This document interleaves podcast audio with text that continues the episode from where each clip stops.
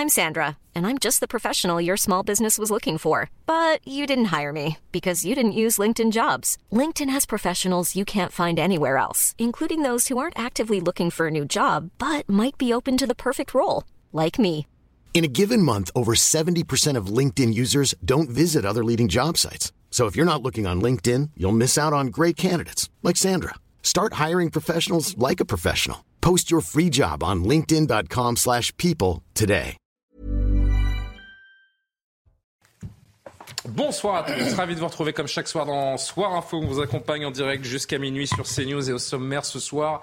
Cap sur le 6 juin pour euh, l'intersyndicale. Après une 13e journée de mobilisation contre la réforme des retraites, les syndicats ont annoncé aujourd'hui une nouvelle manifestation euh, unitaire. L'intersyndicale peut-elle écrire un nouveau chapitre dans cette contestation, continuer de faire pression sur le gouvernement Nous en discuterons dès le début de ce Soir Info. Elisabeth Borne condamne fermement les violences survenues hier lors des manifestations. Un nouveau palier a été franchi, dit-elle aujourd'hui, face à la représentation nationale. 400 policiers et gendarmes ont été blessés, mais aussi 61 manifestants selon les autorités. Un petit peu plus tôt, c'est euh, Gérald Darmanin qui a visé Jean-Luc Mélenchon et fustigé le silence du leader de la France insoumise.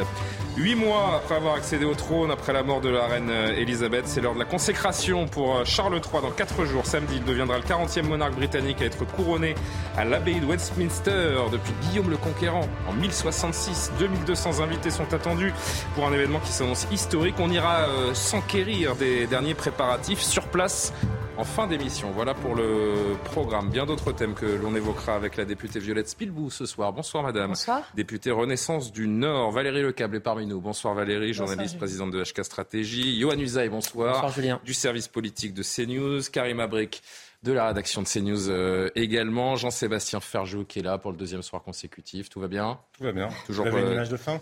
Oui, j'ai une image de fin. J'ai pensé à vous. Elle est, Voilà, elle est superbe. Restez avec nous jusqu'à la très très bonne image de fin ce soir. Merci de le mentionner. Directeur d'Atlantico, évidemment. Et puis, il nous fait euh, son petit retour après 15 jours de vacances. Tranquille. On est allé voir les pyramides. On s'est fait une petite croisière sur le Nil. Tout va bien pour Alexandre Devecchio, rédacteur en chef jamais, ne jamais faire du off avec vous. euh, Non, voilà. jamais. Tout ce qui est dit, Quel manque tout ce de que déontologie, tout ce que vous me sera dit, répété, amplifié, déformé, évidemment. Voilà pour euh, les invités et le sommaire. On va marquer une courte pause, non sans avoir fait un rappel de l'actualité, évidemment. Michael Dos Santos. Passe d'armes à l'Assemblée nationale. Lors des questions au gouvernement, Antoine Léaumont a accusé la première ministre Elisabeth Borne d'abîmer la démocratie, que la violence était son bilan. En réponse, Gérald Darmanin a accusé le député de la France insoumise de ne pas rendre hommage aux forces de l'ordre blessées lors du 1er mai. Vous êtes complice de ces violences, a lancé le ministre de l'Intérieur. Les soignants sans schéma vaccinal complet contre le Covid-19 vont pouvoir être réintégrés à la mi-mai. L'annonce a été faite par François Braun. Le ministre de la Santé a prévu la parution d'un décret pour acter cette décision. Elle fait suite à l'avis favorable fin mars de la Haute Autorité de Santé. Et puis le PSG suspend Lionel Messi. Le club parisien a sanctionné la star argentine après un voyage en Arabie Saoudite non autorisé. Le champion du monde sera privé des terrains pendant deux semaines. Il écope également d'une sanction financière. En fin de contrat, son retour au FC Barcelone est de plus en plus évoqué. Et on va marquer une très courte pause et se projeter donc dans un premier temps vers ce 6 juin, nouvelle journée d'action euh, euh, décidée par euh, l'intersyndicale. Que peuvent-ils obtenir? Que peuvent obtenir les, les syndicats? On en discute dans une poignée de secondes. À tout de suite. De retour sur le plateau de Soir Info, Karim Abric, Valérie Lecap, Violette Spilbou, Jean-Sébastien Ferjou, Alexandre Devecchio, Johan Usaï euh, m'accompagne sur le plateau ce soir. L'intersyndicale, on commence par euh, cette date du 6 juin, donc définie euh, aujourd'hui. L'intersyndicale qui se réunissait ce matin, qui décide d'appeler une nouvelle journée d'action le 6 juin prochain. La date peut paraître un petit peu lointaine, en effet, plus d'un mois va la séparer de la précédente, mais elle ne doit rien au hasard, on va en discuter. Deux jours après, le 8 juin, les députés vont examiner une proposition de loi du groupe Lyotte visant à abroger la réforme des retraites tout juste euh, promulguée. Écoutez Cyril Chabagnier, le patron de la CFTC, qui était sur notre plateau euh, aujourd'hui. Pourquoi le 6 juin? Parce que la grande date, c'est, et je vous en ai déjà parlé hier, qu'il y avait la grande date du 8 juin avec la proposition de loi. Vous savez très bien qu'il n'y aura absolument aucune chance pour que cette. Allez-y, pardon. Terminez votre propos, puis après je vous Je contredirai. vais répondre à la question que vous n'avez pas posée parce que vous n'avez pas Voilà, fini. c'est. Euh, c'est une grande date parce qu'il y a une proposition de loi à l'Assemblée nationale Mm. déposée par le groupe Lyotte pour retirer, enfin pour abroger euh, le report de l'âge légal. Il y a deux choses. Il y a le fait que ce soit voté à l'Assemblée nationale et je pense qu'il y a une vraie chance que ce soit voté à l'Assemblée, ce qui serait déjà un coup tonnerre mhm. pour le gouvernement et qui pourrait d'ailleurs entraîner des conséquences politiques et sociales. Après, il faut que ça passe aussi au Sénat. Et là, vous savez que la partie et là, est perdue. Ça va être bien plus compliqué. Mais rien que le fait de le voter à l'Assemblée mhm, nationale, mhm. ça serait un coup tonnerre que le gouvernement aurait du mal euh, à dire. Je... Parce que là, il y aurait eu un vote. Ça passerait plus que lors de la motion de censure qui a été rejetée? Je, je pense. Les neuf voix là qui manquaient, elles seraient là Il y, y, a une vraie chance. Aujourd'hui, je, je vous dis pas, je fais pas des mm. prédictions, j'ai pas de boule de cristal que ça va passer, mais il y a une vraie chance que ça passe. Donc il faut tenter le coup, il faut se battre pour ça. Ça, c'est important. Yohann, vous avez une nouvelle journée de mobilisation, la 14e, le 6 juin, donc on l'a bien compris. C'est quand même une drôle de façon de reprendre les discussions avec le gouvernement. Vous continuez à vouloir lui mettre la pression comme ça ah ben Oui, mais ça, manifestement, le 8 juin, donc euh, on a cette date-là. Ça veut dire que tout le mois de mai, donc là on a un mois qui arrive, c'est un mois, je veux dire perdu, en tout cas 30 jours, où euh, l'apaisement euh, va être compliqué. C'est-à-dire que sur les 100 jours d'apaisement, on en perd déjà 30, si vous mm. voulez.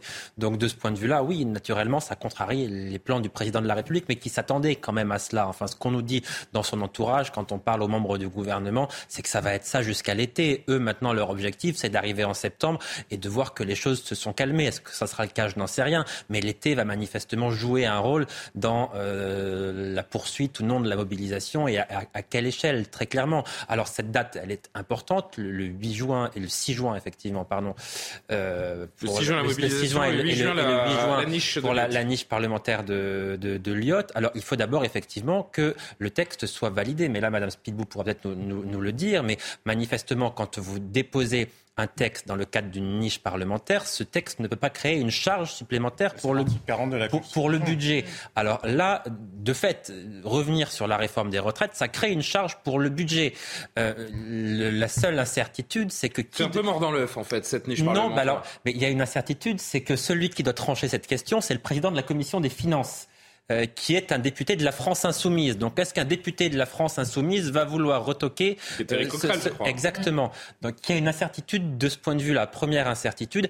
Et ensuite, euh, si on va au vote, si effectivement ce texte est déposé et étudié à l'Assemblée nationale, est-ce que le gouvernement prendra le risque d'aller au vote, la majorité, ou est-ce que la majorité, précisément, fera de l'obstruction pour arriver à minuit et faire tomber le texte? En tout cas, cette contestation, ce bras de fer, qu'il soit politique, social, il continue, il perdure, il n'est pas prêt de, de s'éteindre. Je vous faire réagir, Madame la députée. Je voudrais juste que vous voyez cet échange aujourd'hui pendant les questions au gouvernement entre Cyrielle Châtelain, la députée Europe Écologie Les Verts, et la Première ministre Elisabeth Borne. Vous espériez que les Français se démotivent, se lassent, peut-être même qu'ils ne puissent plus se rassembler et que la mobilisation s'essouffle. Bien au contraire, nous étions des millions, des millions pour dire non à la retraite à 64 ans, des millions pour revendiquer la hausse des salaires, des millions pour vous demander enfin de nous respecter.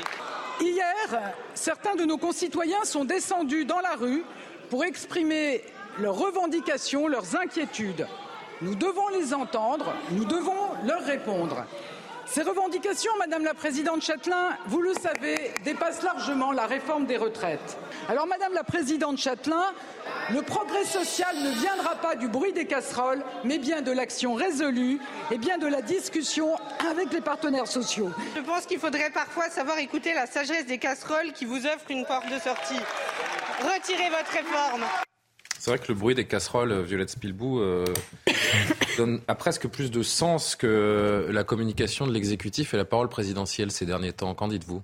Ah bah, le, bruit des casseroles, euh, beaucoup euh, l'ont entendu, effectivement, dans leur sortie sur le terrain, surtout la semaine dernière. Hein, euh, mais on a vu aussi que ça n'a pas fait reculer certains de nos ministres qui ont pu quand même aller faire leur visite d'entreprise, aller à la rencontre des Français, et que ça ne fait pas peur d'aller finalement à portée d'engueulade. Mais que ça fasse peur ou pas, c'est même, même pas la, la question, madame. C'est pourquoi nous en sommes là? Pourquoi le gouvernement n'a pas su anticiper, comprendre cette colère sociale? Pourquoi après donc c'était le 19 janvier la présentation de la loi par le, après le Conseil mm. des ministres. Pourquoi après presque cinq mois nous en sommes encore là aujourd'hui? Alors là, on pourrait passer du temps hein, sur ce débat, mais, mais, en tout cas, euh, ce qui est sûr, c'est quand on regarde euh, l'histoire des réformes des retraites successives, on voit bien qu'à chaque fois, euh, il y a eu, quel que soit l'allongement de la durée de cotisation, l'âge, les conditions, il y a eu une opposition de l'ensemble des personnes qui étaient concernées, des jeunes qui ne connaissaient pas forcément la projection de leur situation, mais parce que par principe, on n'a pas envie de travailler plus longtemps,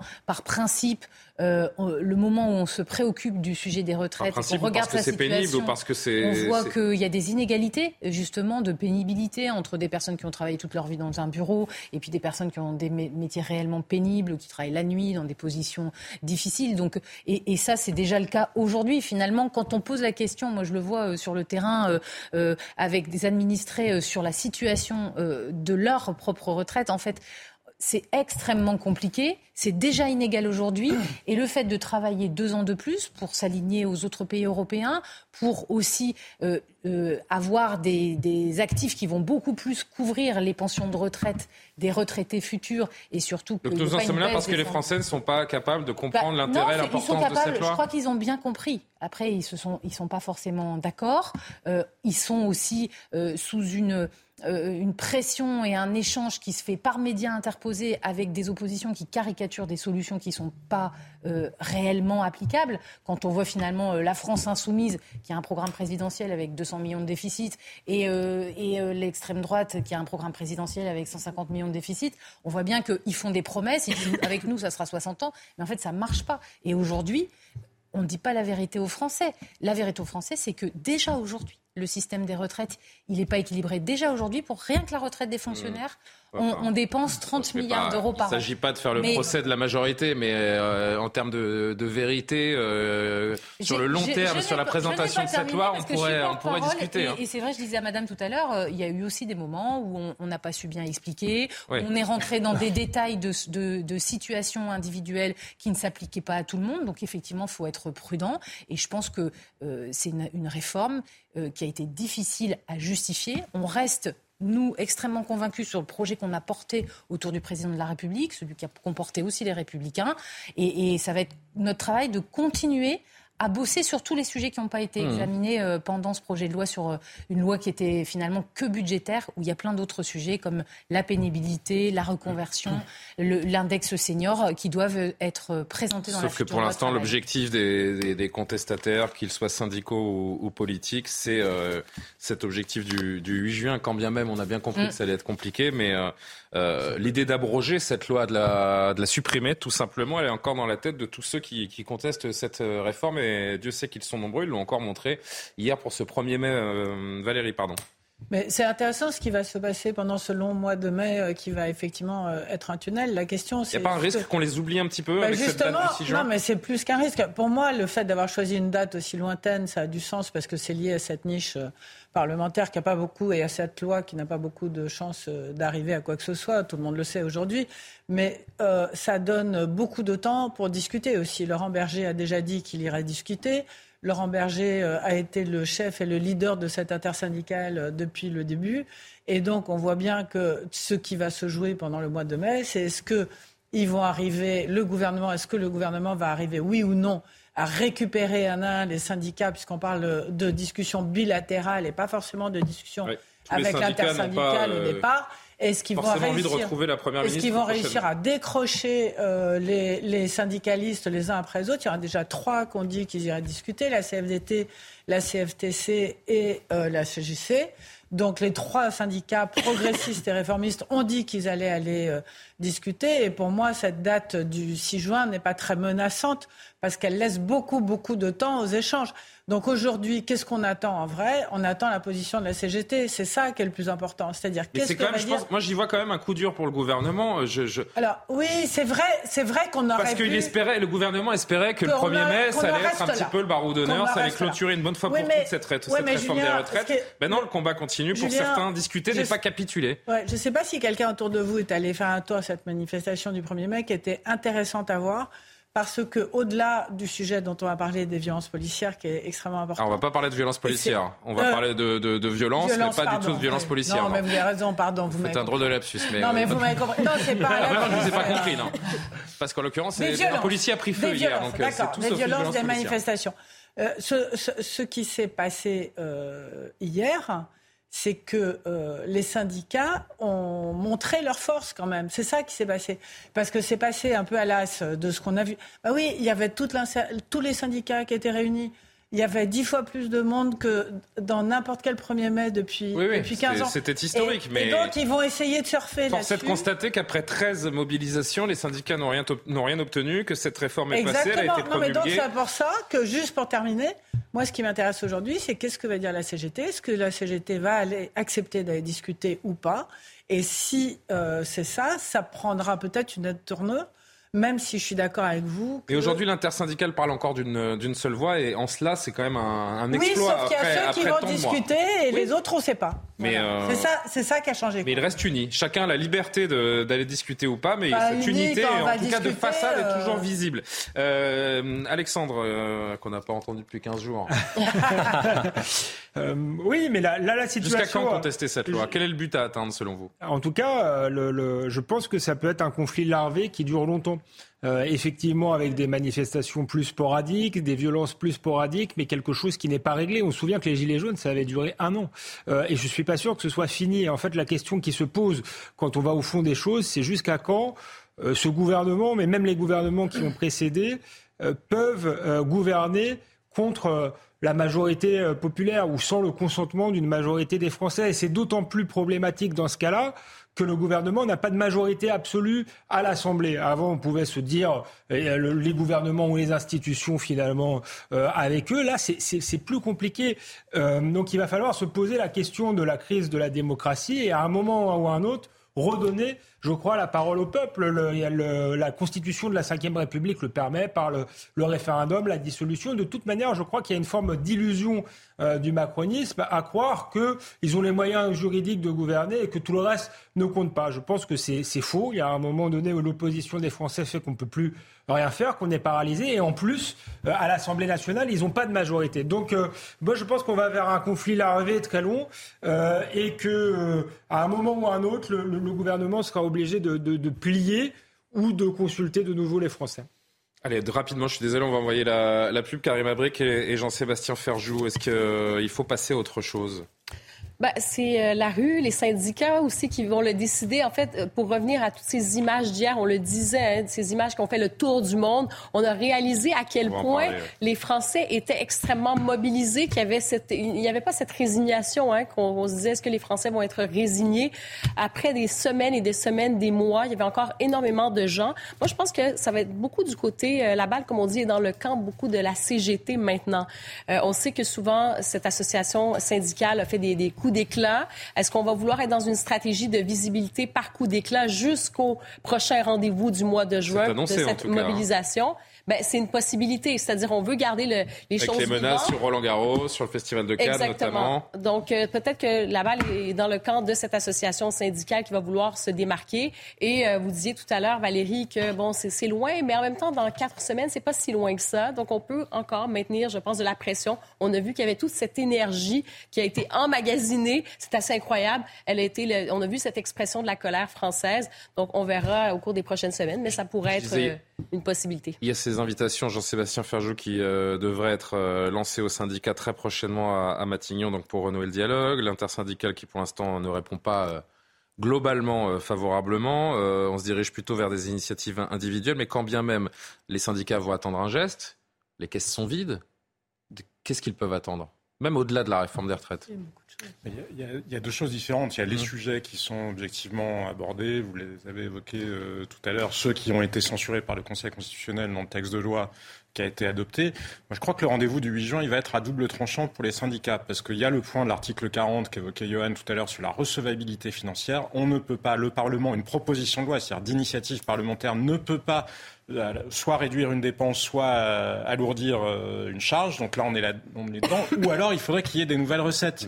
Mais c'est là où on va rentrer dans la difficulté. Parce que quand vous demandez aux syndicats, la CGT... Sa sur le tabac ou des choses comme oui, mais la CGT, sa vision de la réforme des retraites ou du financement d'une réforme des retraites, c'est pas la vision de la CFDT, c'est pas la vision de la CFTC. Et donc c'est là où on va voir si oui ou non il y a une majorité alternative. Parce qu'on en revient toujours au fait qu'il y a une majorité de rejet qu'Emmanuel Macron peine à l'entendre, peine à entendre qu'avec une majorité relative à l'Assemblée. On n'est plus dans un fonctionnement présidentiel de la cinquième, on est plutôt dans un contexte qui ressemble à une cohabitation et un fonctionnement parlementaire. Ça, il ne le comprend pas. Mais par ailleurs, les syndicats, ils n'ont pas de majorité alternative, en tout cas pas de majorité de projet. Et donc on est dans une impasse. Et il faudra bien à un moment donné pour qu'on ne voit pas se reproduire les scènes comme hier, que l'un des deux se mette un peu en surplomb et décide de bouger, parce que sinon on est parti pour un pourrissement qui sera profondément mortifère pour Juste le pays. en deux secondes, parce que j'y pense, mais on doit, on doit envoyer la pub vraiment en quelques secondes. Demain, c'est le 3 mai.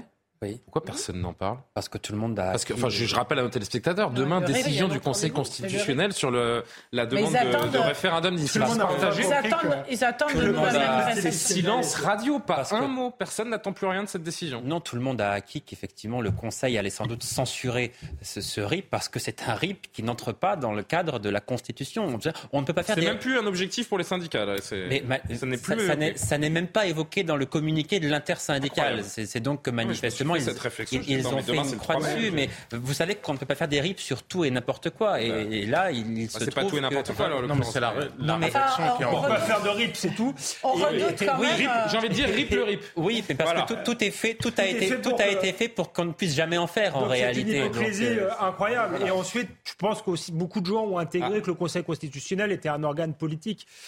Il faut le dire, qui n'était pas euh, en, en Et et, qui ne, ne, ne Bon, demain, pas c'est forcément c'est surtout la Saint-Jacques, me rappelle euh, Jacques Sanchez euh, demain. Eh ben, bravo à lui. on- on- La pause, la pause, Mais la pause. la Il y aura peut-être des nouvelles manifs hein, demain, c'est possible. Des manifs demain Bah, vous des êtes, vous avez- pour la. Saint-Jacques. Il va y avoir Pour la Saint-Jacques, ouais. On va On manifester. va faire grève. La coquille. Il y a tout un mouvement anti-Jacques qui est en train de, de naître dans le pays. Fin de la, de la mauvaise blague. Euh, on fait une pause?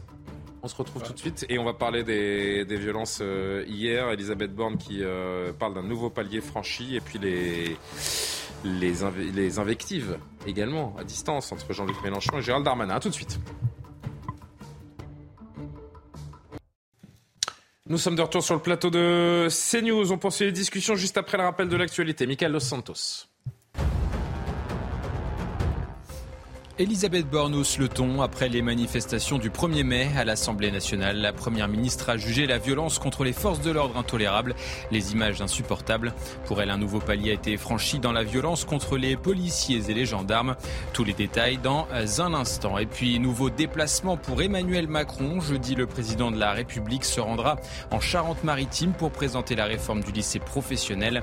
Elle contient trois axes prioritaires. La lutte contre le décrochage, sco- décrochage scolaire, l'amélioration de l'insertion professionnelle ou encore la reconnaissance du travail du corps enseignant. Et puis après cinq mois de recul, l'inflation a augmenté de 0,1 point en Europe au mois d'avril. Un résultat annonçant conséquences. Dans les prochaines semaines, la Banque Centrale Européenne devrait augmenter les taux d'intérêt, de quoi freiner l'investissement mais aussi la consommation.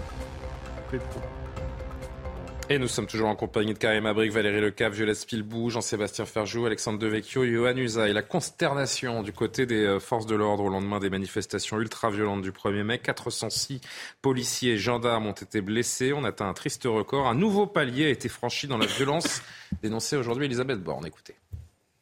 Hier, plus de 400 policiers et gendarmes ont été blessés, dont certains grièvement. Les images que nous avons vues, notamment celle d'un policier brûlé par un cocktail Molotov, sont insupportables et illustrent qu'un nouveau palier a été franchi dans la violence. Avec vous, je veux dire de nouveau tout mon soutien et celui de mon gouvernement à nos forces de sécurité intérieure. Dans notre pays, on peut légitimement exprimer sa colère ou son désaccord sur la voie publique. Mais on ne peut pas s'en prendre à l'intégrité physique des femmes et des hommes qui, par leur uniforme, incarnent la République et nous protègent. Je veux le redire ici, les auteurs de ces exactions seront identifiés et traduits en justice. Je vous remercie. C'est bien de rappeler les faits, Madame la députée Violette Spilbou. Un nouveau palier a été franchi dans la violence. En effet, c'est assez inédit ce à quoi on a assisté euh, hier pendant des heures, ces affrontements et ces violences. On va les revoir. Mais qu'est-ce qu'elle propose? Qu'est-ce que la majorité, qu'est-ce que le gouvernement propose pour que ça n'arrive plus? Parce que politiquement, c'est intenable. En fait, ce n'est plus tenable.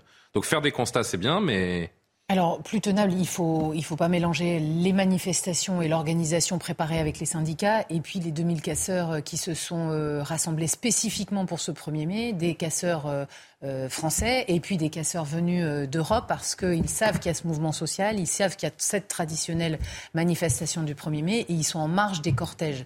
Euh, Et pourquoi après une journée comme celle-là, la Première ministre, au-delà du constat, ne fait pas, euh, des propositions fortes. C'est le moment de. de Gérald Darmanin en a fait d'ailleurs aux, questions gouvernement hein, la même séquence. Oui, de revenir sur une loi Casseur qui existe déjà. Non, non, non, non. De d'abord de, continuer bien sûr les interpellations, les reconnaissances, parce qu'il y a une partie de ces personnes qui sont connues, qui ont des réseaux sur les réseaux sociaux avant pour s'organiser et pour organiser leur venue. Il y a aussi tous les contrôles, comme on l'a vu dans d'autres manifestations, qui sont faits au préalable pour la confiscation des armes et c'est quelque chose qui fonctionne en partie. Et puis il y a au niveau européen parce que quelque part ces organisations européennes qui viennent exprès en France pour euh, non seulement euh, vouloir tuer, des, hein. des, gendarmes, euh, des policiers, euh, mais avoir, euh, c'est une tentative de meurtre. Hein. Ce qu'on a vu là, un cocktail Molotov sur un policier, c'est c'est extrêmement grave. Et effectivement, c'est un palier qui a été franchi.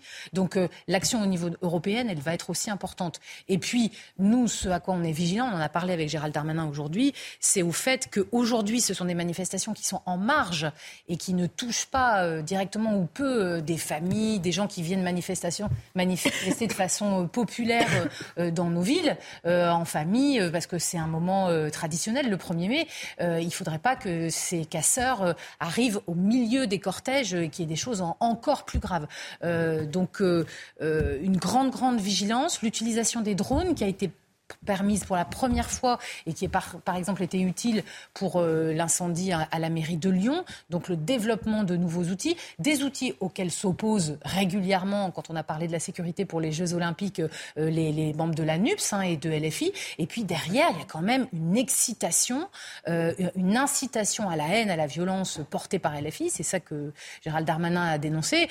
quand on entend des phrases du genre nous maintenons la révolte sociale, elle sera de plus en plus LFI, on va en parler, euh, Madame la députée, mais LFI a bon dos aussi dès qu'il s'agit de se, euh, se défausser euh, sur, sur quelqu'un. Jean-Luc Mélenchon et LFI ont, certainement des, des, torts et des mots qui peuvent envenimer le, débat hein, public et social. Pardonnez-moi Ils n'ont pas de soutien envers les policiers, hein, même après Non, non, mais vous avez raison et, on va, on va en parler. Par un mot, Jean-Luc Mélenchon. On a prévu d'en parler, mais je trouve que la la stratégie un peu systématique désormais de se défausser sur la France insoumise dès que quelque chose ne, va pas, ou la NUPES plus euh, globalement, je trouve que ça a bon dos et c'est assez éprouvé maintenant. Euh, et je, je, pense que beaucoup attendaient de la Première ministre aujourd'hui autre chose qu'un simple, qu'un simple constat. On va faire tourner un petit peu la parole. Euh, oui, Jean-Sébastien. Mais justement, oui, parce que je suis assez d'accord avec ce que vous disiez sur quand même la responsabilité de propos politiques. C'est oui, pas la même chose. On va y revenir. On va entendre Jean-Luc Mélenchon et on va voir les, les échanges de parler de. Dans un avant de parler de LFI, je pense qu'il y a des choses à évoquer. Mais justement, j'y viens dans un discours euh, en, période de campagne électorale que de le dire un jour pendant des scènes de cet ordre-là. Donc moi, ça me choque pas que la première ministre pointe du doigt. Ça, en revanche, j'aimerais bien dans une démocratie qu'on pose des questions sur le nombre de manifestants blessés, parce qu'il ne s'agit pas de mettre en cause les policiers, mais peut-être tout simplement de poser des questions sur les stratégies qui sont déployées. La réalité, c'est qu'il y a aussi des manifestants blessés. Alors, bien sûr que c'est extrêmement choquant qu'il y ait des policiers qui soient blessés, a fortiori quand ils sont blessés 61 gravement. manifestants blessés Et à juste titre, il faut le dénoncer et c'est insupportable que ça se renouvelle de manifestation en manifestation. Mais nous sommes aussi un pays où il y a des gens qui ont été éborgnés, qui ont perdu des yeux, parfois des testicules ou autres. Ces questions-là, elles doivent être posées et le rôle d'un Parlement, me semble-t-il, c'est quand même de demander des comptes là-dessus. Et on n'a pas entendu le ministre de l'Intérieur. D'ailleurs, on ne communique jamais, on communique jamais sur le nombre de blessés parmi les manifestants. Ça alimente en plus dans le pays, on le voit bien, ça monte deux camps, avec les uns qui ne veulent voir que les policiers blessés, les autres qui ne veulent voir que les blessés euh, dont ils pensent qu'ils ont qu'ils auraient été blessés de la faute des policiers. Alors que moi, je pense qu'ils sont blessés de la faute oui, des Black le prisme des uns et des autres. Ce ne sont pas les policiers qui créent les violences, ce sont les Black Blocs qui créent les violences. Mais ça n'empêche pas que poser la question, et on l'a vu pendant les Gilets jaunes, il y avait des questions qui se posaient, notamment sur les stratégies du préfet allemand. Ces questions-là doivent être sur la table. Je ne comprends pas pourquoi Gérald Darmanin s'en lave les mains et je ne comprends pas pourquoi ça n'est pas plus abordé. Juste un mot parce que euh, Violette Spilbou veut répondre et je, refais tourner la, parole. Euh, Est-ce qu'on a vraiment pris des mesures pour éviter les heurts, qu'ils soient d'un côté ou de l'autre qui vient d'être euh, dit là, on est dans une semaine de contrôle à l'Assemblée nationale cette semaine. Mhm. Ça veut dire que cet après-midi, ce soir, demain, demain soir, il y a des débats à l'Assemblée nationale. Demain après-midi, moi, je participe au débat qui est sur cette question-là, qui a été posée donc avec le ministère de l'Intérieur, où on va pouvoir poser des questions sur l'ensemble de ce qui s'est passé pendant toutes les manifestations des retraites. C'est vraiment ça le sujet. Donc à la fois euh, les violences commises contre les policiers et la façon dont sont suivies les interpellations, et aussi puisque ça a été posé par la NUPS notamment, les violences ou les accidents ou les blessures qu'il y a eu chez des manifestants. Donc c'est environ 350 chez les manifestants depuis le début des retraites sur 1000 euh, policiers et gendarmes qui ont été blessés, hein, si vous vous posiez à peu près euh, la question des chiffres. Et on va poser les questions aussi sur les procédures qui sont faites quand il y a une plainte contre la police, les enquêtes administratives, les enquêtes pénales, pour qu'il y ait une grande transparence. Donc ça, c'est le rôle non, mais là, on n'en est pas là. c'est la priorité, c'est pas ça. La priorité, c'est de faire en sorte qu'à chaque manifestation, on arrête de retrouver les mêmes individus qui provoquent les mêmes effets, qui entraînent les mêmes incidents et qui euh, et qui font qu'un jour on va arriver à un drame avec un mort, que ce soit un policier ou un manifestant euh, d'ailleurs. Écoutez juste Gérald Darmanin qui nous a proposé quoi aujourd'hui? Du réchauffé, à savoir la loi euh, anti-casseurs qui existe déjà par ailleurs, hein, je crois, depuis, depuis 3-4 ans. Écoutez le ministre de l'Intérieur aujourd'hui. Je pense qu'il faut que nous reprenions une loi anti-casseurs. Et il faut que nous il faut une nouvelle loi pour aller plus loin mais quand nous connaissons des individus radicaux, nous les connaissons pour une partie d'entre eux. Parfois, ils sont euh, étrangers.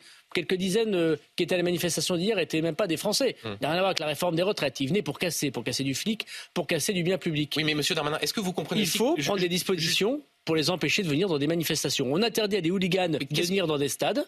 On doit interdire à des casseurs de venir dans des manifestations. Darmanin était pas déjà une loi anti-casseurs dans ce pays? Ce qu'évoque Darmanin, c'est précisément ce qu'a censuré le Conseil constitutionnel en, 2019, le fait de faire des interpellations préventives bah en amont de ces manifestations. Alors je ne sais pas de quelle manière il compte rédiger le texte pour que là ce soit validé par le Conseil constitutionnel, mais a priori, ça semble un peu compliqué. Moi, j'ai plutôt l'impression qu'on est, qu'on est dans Parce qu'on a réussi à faire le ménage dans les stades, on n'arrive pas à le faire euh, dans la rue. Non, mais il y a une constitution quand même en France. C'est heureux qu'on respecte la constitution. Donc à ce moment-là, à ce moment-là, on peut changer la constitution, mais que le ministre de l'Intérieur dise, ne, ne dise pas, je vais m'affranchir de la constitution, c'est plutôt quelque chose de louable. Mais à, ce moment-là, changeons la, constitution. il y a un tel tabou à vouloir euh, mais, non, mais changer à la marge la constitution pour permettre d'être en adéquation avec notre époque, avec notre temps, avec ce qui se passe dans les c'est un débat politique que nous pouvons avoir. Le législateur peut se saisir de cette question. Il ne le fait pas. Effectivement, c'est dommage que nous n'ayons pas ce débat compte tenu de la situation politique que nous connaissons. Mais quand même, je voudrais dire que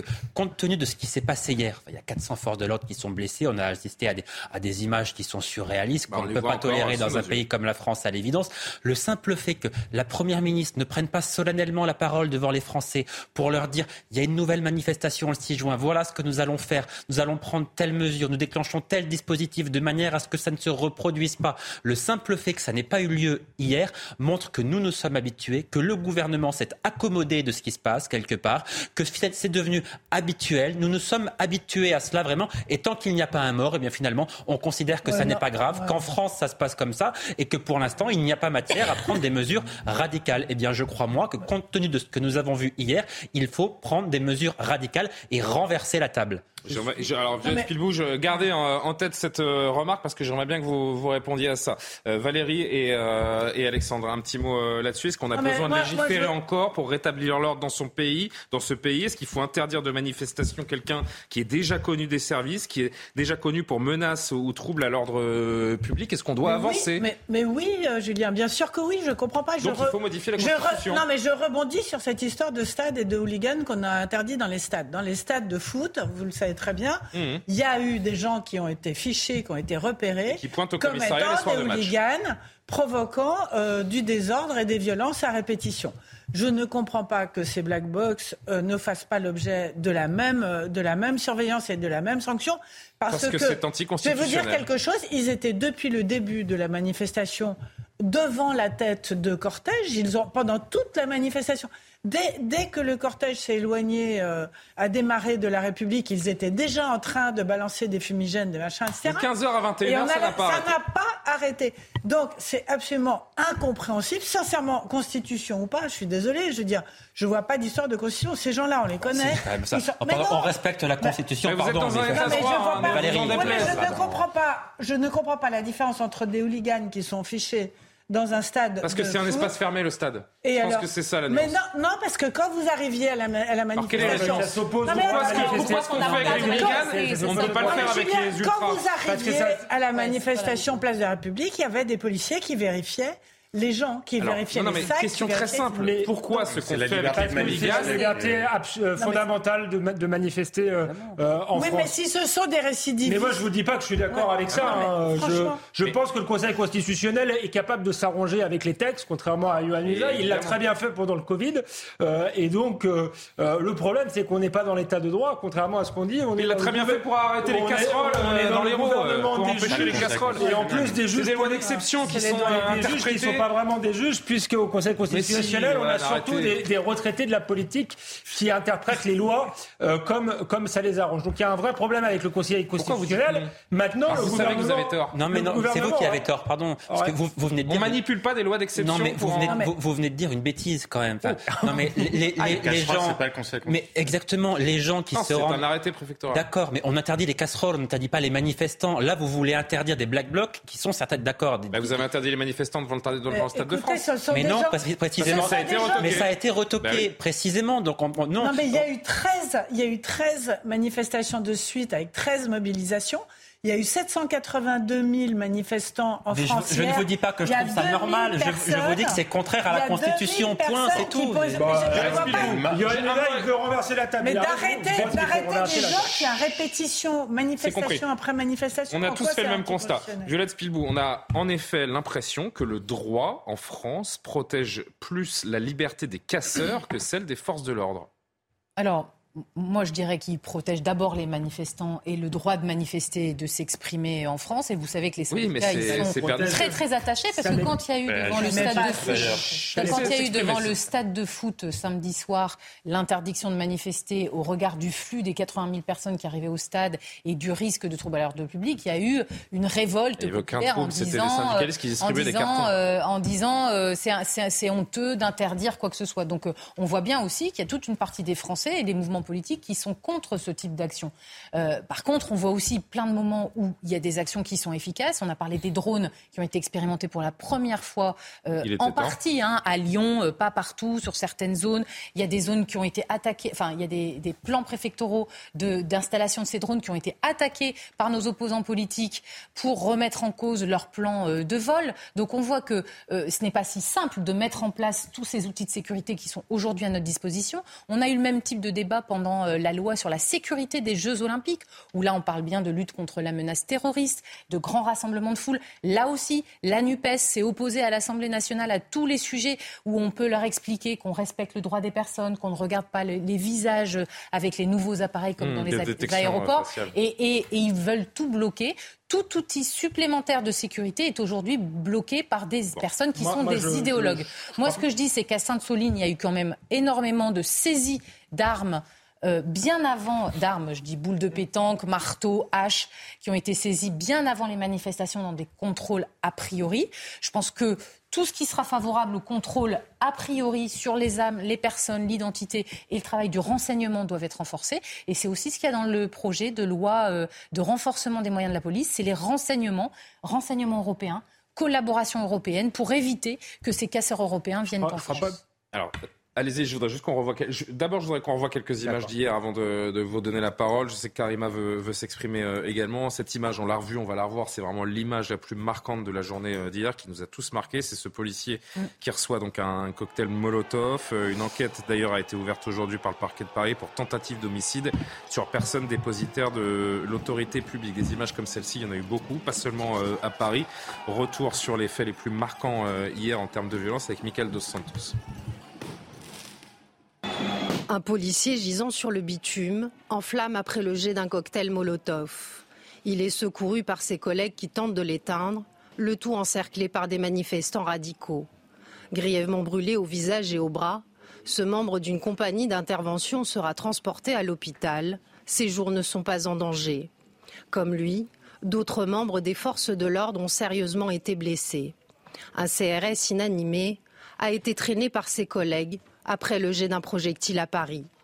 Des charges de Black Bloc qui se sont multipliées dans le cortège parisien, et ce, quel que soit le moment, même lorsque les forces de l'ordre encadrent les pompiers, appelés pour éteindre un feu allumé par ces radicaux. À Nantes ou encore à Lyon, les forces de l'ordre ont également connu une journée sous haute tension. Comme dans plusieurs villes, le canon à eau a été utilisé pour disperser les éléments perturbateurs. Somaya Labidi, donc, qui a réalisé ce, sujet. Le phénomène n'est pas que parisien, on l'a vu. Il faut de la police partout, dans toutes les manifestations aujourd'hui dans ce pays. Euh, oui, tout, à fait. Mais pour revenir sur le, débat précédent, moi, je ne pense pas que la loi telle qu'elle, la Constitution telle qu'elle est interprétée par le Conseil constitutionnel, parce qu'il pourrait l'interpréter euh, différemment, protège la liberté de manifester. Parce que ce qu'on voit depuis des années en France, finalement, ce sont des black blocs qui cassent les mouvements sociaux, euh, puisqu'aujourd'hui, les black blocs ont été surtout les alliés objectifs euh, du gouvernement. Le mouvement avait repris de la vigueur et finalement, c'est Sainte-Soline qui a un peu euh, arrêté le, mouvement puisque les gens ont eu peur de venir dans les manifestations et on ne parle plus que des black blocs et pas des revendications légitimes euh, des manifestants. Qu'est-ce qu'on fait si on ne peut pas faire d'interpellation préventive il faut faire, euh, il faut faire du volontarisme. Il fallait réécrire la loi. Pourquoi Gérald Darmanin n'a pas réécrit pour contourner le Conseil constitutionnel? On peut passer par référendum s'il le faut. On peut même modifier la Constitution. On peut aussi s'attaquer à la composition du Conseil constitutionnel. Moi, je pense qu'il faut arrêter avec ce Conseil constitutionnel. Donc rien n'est fait par complément qui est une maison de retraite pour anciens politiques. Je l'ai déjà dit,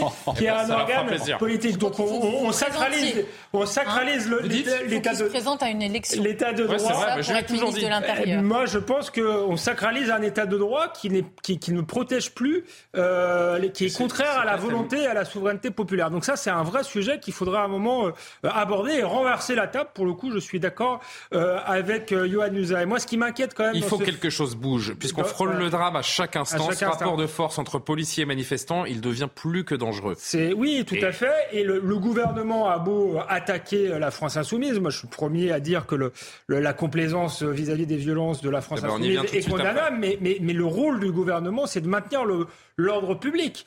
Il se pose en partie de l'ordre et ça fait des années et des années qu'on a ça à chaque manif. Donc il y a, y a, un problème aujourd'hui euh, de, l'État qui est défaillant.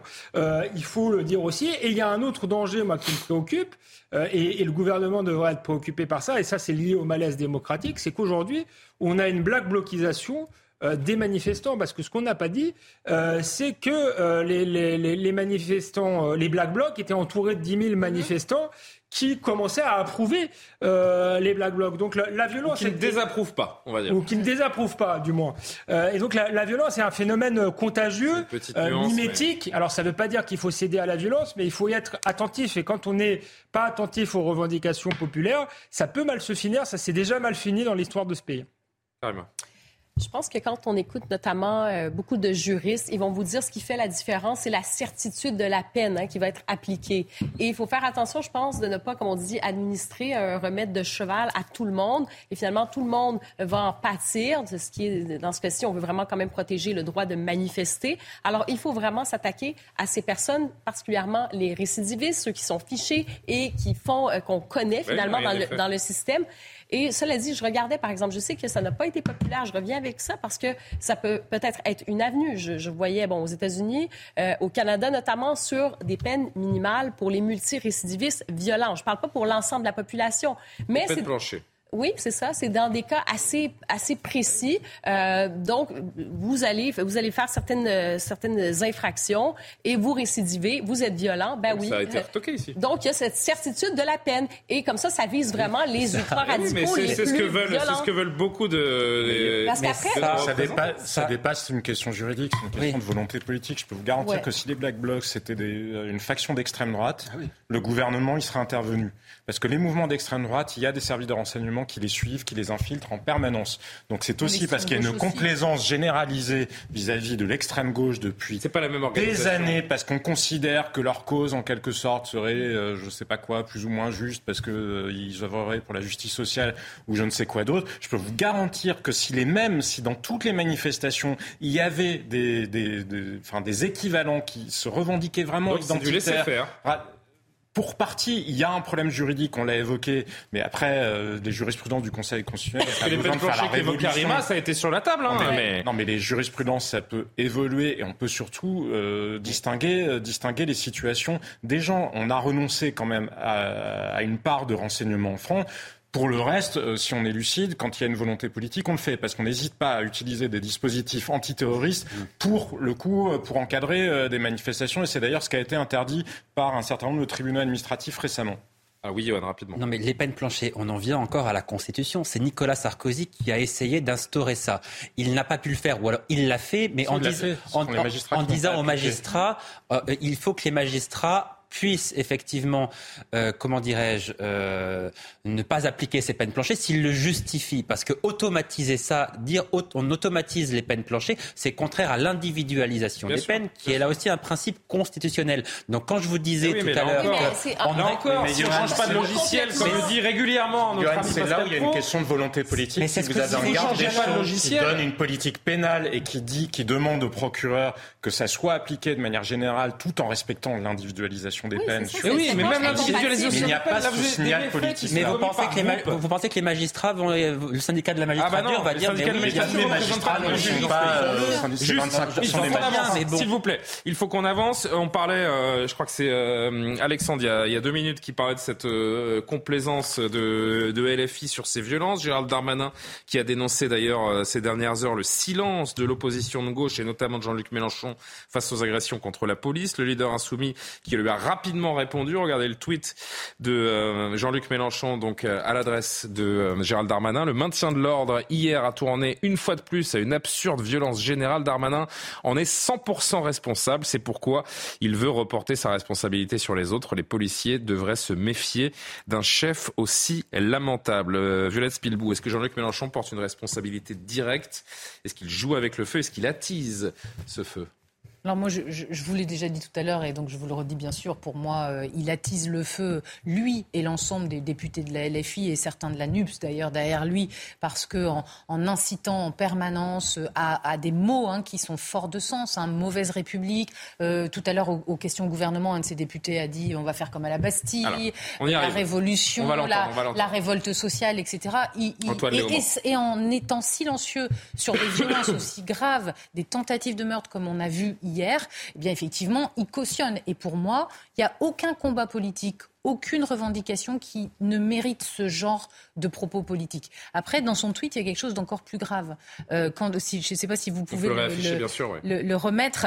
Euh, quand, euh, quand il dit à la fin de, de, son tweet, les policiers devraient se méfier d'un chef aussi lamentable. Là, on voit que Jean-Luc Mélenchon euh, ne passe pas beaucoup de temps avec euh, les policiers parce que, euh, ah bah. d'abord, moi je vais vous dire que depuis les violences d'hier, oui, mais ce sont des hommes et des femmes qui ah, sont engagés, qui sont courageux. Quand on les voit là, quand on voit les images extrêmement choquantes, on se dit c'est des, des pères euh, et des mères de famille. Et on se demande comment, comment la police peut créer des vocations quand on voit ces, ces images et la façon dont une partie de la population pour des nouveaux jeunes, alors que l'on a voté des moyens euh, qui hmm. augmentent et donc des personnes qui vont devoir s'engager dans la police, dans les compagnies de CRS pour encadrer ces manifestations, pour la sécurité publique euh, dans tout notre quotidien, toutes nos villes. Et quand on voit cette affirmation de Jean-Luc Mélenchon, en fait, euh, on voit que euh, il, méprise tellement euh, toutes les forces de l'ordre, d'ailleurs ces députés qui disent la police tue, etc., il cultive ce mépris de ses représentants de l'autorité publique. Il a appelé les policiers à la sédition, quasiment. Alors hein. que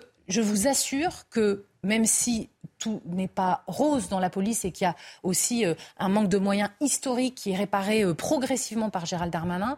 Je veux dire, Gérald Darmanin est un ministre de l'Intérieur qui connaît les forces de l'ordre, qui est avec eux quasiment tous les matins dans les polices municipales, les polices nationales, les gendarmeries, auprès des, des pompiers. Il est sur le terrain et et, les agents apprécient d'avoir un ministre de l'Intérieur qui reconnaît leur travail et qui le fait évoluer. Moi, j'ai encore parlé avec. Euh, il y avait une cérémonie pour la déportation euh, de commémoration euh, dimanche. J'ai parlé avec des policiers nationaux lillois. Eh bien, oui, oui, ils sont très respectueux de leur ministre de l'Intérieur. Parce que nous, on est là. Vous allez avoir un petit SMS. Hein, non, non, mais il, le sait. C'est pas. pas ça le sujet. C'est qu'à un moment, à dénigrer tout ce qui représente l'institution et notre Constitution quelque part. Et nous, on peut avoir des critiques, mais à dénigrer tout notre système, eh bien aujourd'hui, c'est vouloir le chaos dans le pays, le blocage. Il ne veut que ça, euh, Jean-Luc J'aimerais justement que vous entendiez de nouveau un, des extraits, un extrait de, de ce qu'il disait hier à la tribune Place de la République.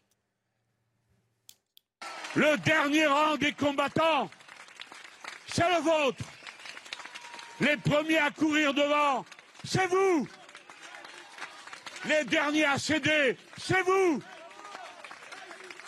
Ah bah la mauvaise République c'est quand même assez incroyable, hein, euh, Alexandre Jean-Luc Mélenchon qui essaie de, monter finalement une partie de la population contre la police. Hier, il a franchement, c'est de l'insurrection contre la Ve République, ce, à quoi il appelle. C'est la dérive révolutionnaire. C'est pas la première fois. Il non, a, non, pas, non, il a parlé, vrai, il a appelé à l'insurrection. Prenez le pouvoir. Il, il demande aux forces de l'ordre de se rebeller. Il On a est dans la que les, les, policiers tuaient.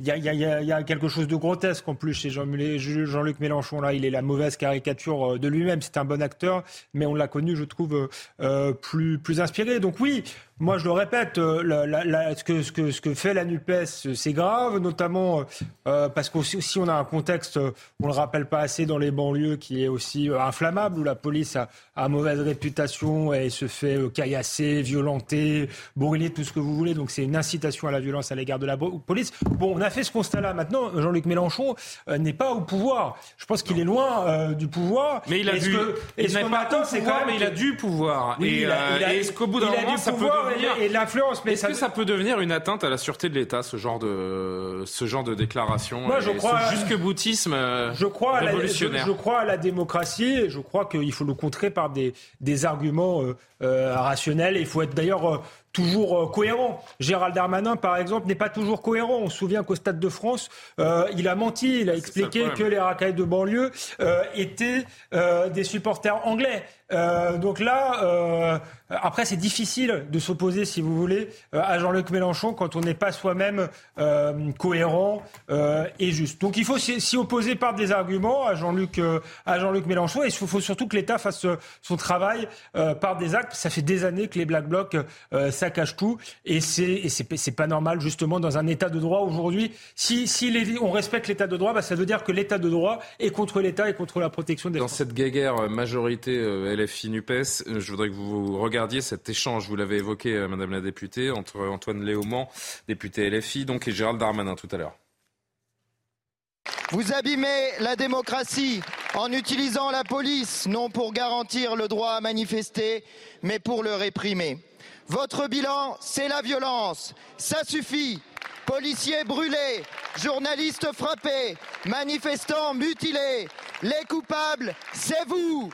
Alors oui, abat Macron et la mauvaise République. Vive la Constituante et la sixième République. Ici, c'est la France. Vous vouliez en avoir fini le 14 juillet, vous aurez votre prise de la bâtille. Vous avez déjà perdu. Quand retirez-vous votre réforme des retraites? J'avoue que je n'ai pas tout compris de votre question, sauf que vous n'étiez pas content et que vous n'aimiez toujours pas la police. Après des violences absolument inacceptables qui ont blessé 405 policiers et gendarmes hier, dont, un policier dont un policier qui aurait pu, comme chacun a vu à sa télévision, mourir parce qu'on envoie un cocktail Molotov sur sa tête et qu'il est brûlé au deuxième degré, que vous n'ayez pas un mot pour eux, pour ces pères et mères de famille, démontre votre humanisme. Monsieur le député Léaumont, vous nous avez habitués. Vous nous avez habitués. Là où vous nous avez moins habitués, c'est pas tellement votre haine anti-police, c'est que vous n'avez même pas un mot pour les trois militants du Parti communiste qui ont été agressés par les Black Blocs. Et si le Parti communiste français a fait ce matin un communiqué extrêmement clair, soutenant les forces de l'ordre, protégeant le droit de manifester et condamnant les violences des Black Blocs, vous êtes les complices manifestement de ces violences quand ici, devant la représentante du peuple, vous ne condamnez pas les gens qui, à coups de cocktail Molotov, abattent notre démocratie. Avec le bruit. Des... Ça hurle tellement. Alors, on parlait en off avec Madame la députée. C'est vrai qu'il y a tellement de bruit dans l'Assemblée que oui. vous, vous n'avez pas le bruit des micros. Enfin, vous n'avez pas la sono. Enfin, on entend vous, le vous micro, entendez à peine mais ce qui se dit on dans entend le micro, mais avec ça... une sono euh, normale. Euh... Et donc, quand euh, tout le monde crie et hurle, effectivement, on entend moins bien qu'une retransmission euh, à la télévision comme maintenant. Un petit mot sur cet échange, Johan. Oui, enfin, pour revenir sur ce que disait Antoine Léaumont, pardon, mais je crois, moi, que c'est Jean-Luc Mélenchon et la France Insoumise qui sont devenus dangereux pour la démocratie. Parce que euh, quand on entend le discours de Jean-Luc Mélenchon à bas la Ve République, bon, d'accord, il a proposé hein, de passer à la sixième République, mais, mais, les Français ont tranché, me semble-t-il, il y a, il y a, il y a un an. Voilà, un, un, électeur sur cinq, effectivement, a adhéré à ce projet-là. Ça ne fait pas une majorité. Mm -hmm. Donc, qu'est-ce que ça veut dire maintenant qu'on appelle à l'insurrection, qu'on appelle à la sédition? Parce que quand on demande aux forces de l'ordre, aux policiers, aux gendarmes, qui sont des militaires, de ne pas respecter leur hiérarchie, de ne pas respecter les ordres, de se retourner contre l'État, oui, c'est de la sédition. Ça n'est pas démocratique. Ils veulent une révolution et une révolution qui est une révolution violente. Eh bien, on appelle cela un danger pour la démocratie. On monte aussi en graduation, et ce sera ma, dernière question, Violette Spilbou, je vais vous remercier et vous saluer dans, un instant. On monte en graduation dans cette violence également dans l'hémicycle. Il y a un parallèle entre la rue et, l'Assemblée nationale qui est assez. Euh, il, y a, eu, il y a eu assez euh, détestable, assez délétère. Il y a eu beaucoup de moments extrêmement difficiles à l'Assemblée, même des moments euh, assez bouleversants. Hein. Moi, j'ai le souvenir des propos racistes dans l'Assemblée, des agressions et des insultes. Alors vous parlez du qu'il retourne en Afrique, du député RN. J'ai le souvenir aussi de, de, Olivier Dussopt traité d'assassin. Enfin, beaucoup de moments assez difficiles, surtout pour quand on est pour la première fois député. on arrive là on passe des nuits euh, avec des débats très houleux, puisque vous le disiez, on est en majorité relative, ça change un peu euh, le fonctionnement, la durée des débats, euh, l'adversité. Pas plus mal pour la démocratie. Je vais peut-être finir sur une note positive pour ah. intervention. C'est que vous avez, dit, vous avez, dit, tout à l'heure que finalement il n'y avait plus de solution, que le pays était bloqué. Quand on regarde les, les 9-10 premiers mois depuis qu'on a été élu député, on a quand même euh, des lois très importantes qui ont été votées. On parlait des moyens de la police. On a réussi à le voter, ça a été difficile, mais on a réussi à voter le renforcement des moyens de la police. On a réussi à voter la loi euh, sur euh, la sécurisation des JO, sur les énergies renouvelables, sur le nucléaire. la loi immigration qui arrive bientôt. La loi immigration, la Première ministre a décidé de la reculer parce que... Celle que tous les Français attendent. Apaiser oui, mais elle souhaite apaiser le débat. Mais oui, mais le débat n'est pas apaisé. Et justement, c'est peut-être l'inverse en fait. Mais bon, là, on va pas changer de sujet. Non, mais, nous, les députés, on est tous porte... on souhaite qu'elle ait lieu, mmh. qu'il ait lieu le débat sur l'immigration. Il est absolument nécessaire. Tous les Français l'attendent. Vous avez raison. C'est vraiment une priorité. Simplement, on est dans un moment euh, chaud. On le voit ici. Nous, ce qu'on veut dire aussi, c'est qu'on continue d'être au travail. Il y a eu 24 projets de loi qui ont été votés depuis 10 mois. Donc, on peut faire avancer la France. Il y a les retraites, mais il n'y a pas que ça. Quand on est sur le terrain, on voit bien qu'il y a tous les autres sujets. Et là, on va parler d'emploi, on va parler de grands euh, de, décarbonisation de l'industrie. Et ben, tous ces sujets-là, ils concernent aussi les Français. Et ben, si vous y croyez, c'est déjà euh, un beau pas en avant. Voilà. J'ai envie de dire. Euh, je vous remercie d'avoir été avec nous. Violette Spilbou, députée Renaissance du, Nord. On poursuit évidemment les débats jusqu'à jusqu'à minuit. Valérie, je ne vous ai pas oublié. Vous êtes la prochaine à vous exprimer, mais je suis très en retard. Il est 23h03. Vous vous rendez compte? Trois minutes de retard pour le JT. Pardon à Michael de Santos. Donc deux fois pardon en fait à Michael. À tout de suite. À quelques jours du couronnement de Charles III, un incident est survenu à Buckingham Palace. Un homme a été arrêté dans la soirée par la police londonienne. L'individu a jeté des cartouches de fusil à pompe par-dessus les grilles du palais royal. Il est également soupçonné d'être en possession d'une arme à feu. Gérald Darmanin appelle à une loi anti-casseurs. Le ministre de l'Intérieur a demandé des sanctions pénales plus fermes contre les agresseurs de policiers et de gendarmes. Il souhaite également empêcher les ultras de manifester comme cela a été fait pour les hooligans dans les enceintes sportive. Et puis, vaste coup de filet contre le trafic de drogue sur le dark web. 288 vendeurs et acheteurs ont été arrêtés sur cette version clandestine d'Internet. Ils venaient principalement d'Europe et des États-Unis.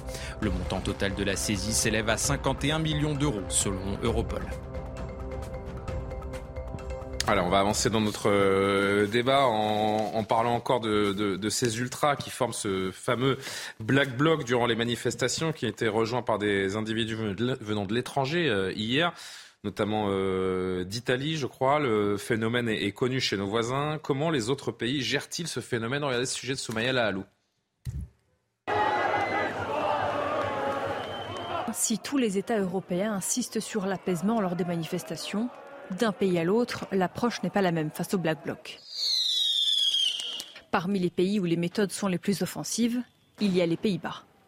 La police y tire parfois à balles réelles, comme à Rotterdam en novembre 2021, où deux personnes ont été blessées par balles lors d'une manifestation contre les mesures sanitaires qui a dégénéré. Autre exemple chez nos voisins allemands, où la police utilise très peu d'armes dissuasives, telles que les LBD, les gaz lacrymogènes ou les grenades assourdissantes.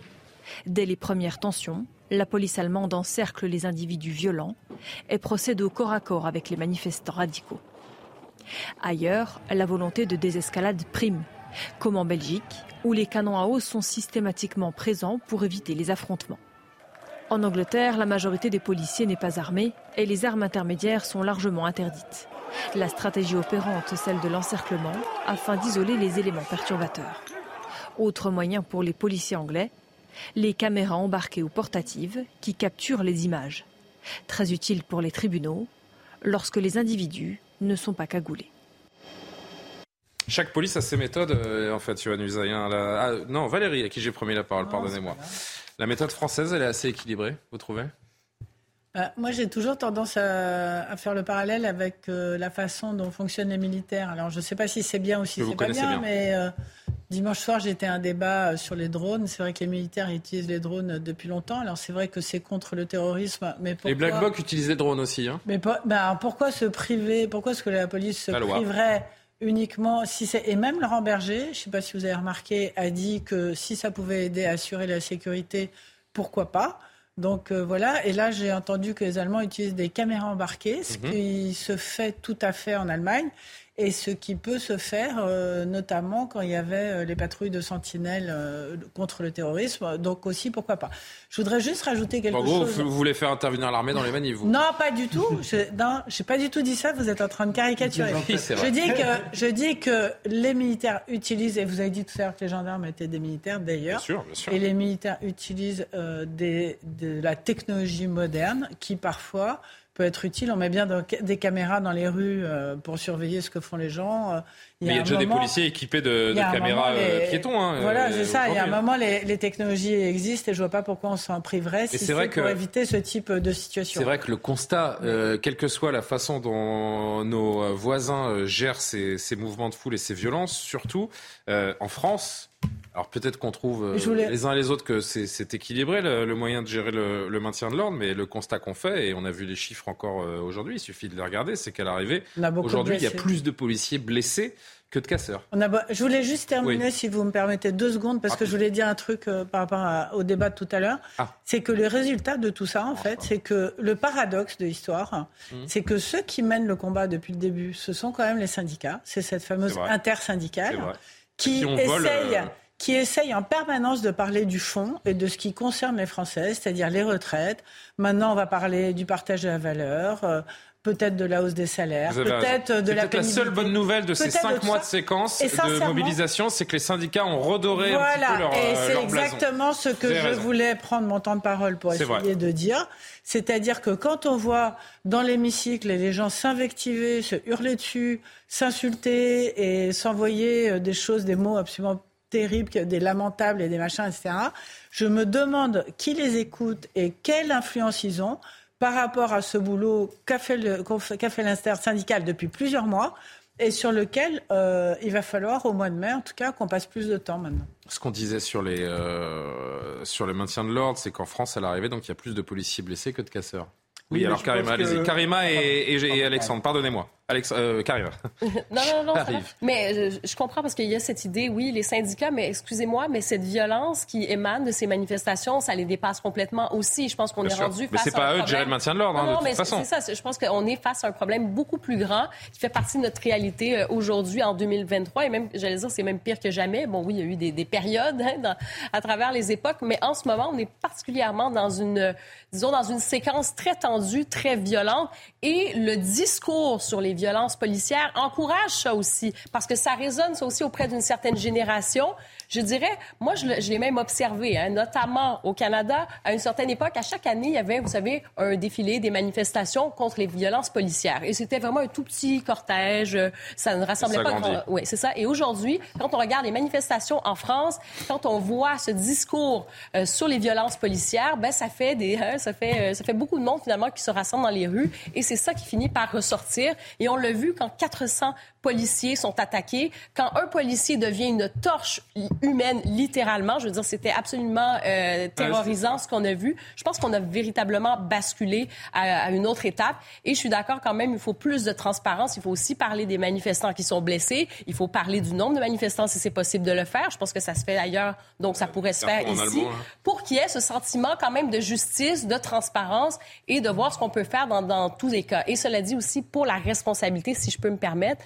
Mm-hmm. On a parlé de LFI, sur la violence, bon, l'espèce de complaisance qu'on peut avoir sur les mouvements radicaux. Mais je pense que le gouvernement a aussi une responsabilité quand ça fait euh, 13 manifestations, donc le nombre de semaines et de mois. Vous laissez pourrir le climat social. Qu'est-ce que vous pensez qui arrive justement après? Ben, des manifestations, des radicaux qui s'infiltrent, qui attendent cette déstabilisation des États pour vraiment se manifester, pour aller casser du flic, pour faire des violences. Alors le gouvernement a une responsabilité aussi aussi pour ce climat social et pour ce dialogue social. Et nous sommes arrivés donc à un stade décrit à l'instant par Karima où euh, on doit se vraiment poser la, la question du, du, maintien de l'ordre. Il est peut-être équilibré lorsque l'on voit comment ça peut se passer à droite ou à gauche, en tout cas chez nos voisins euh, européens.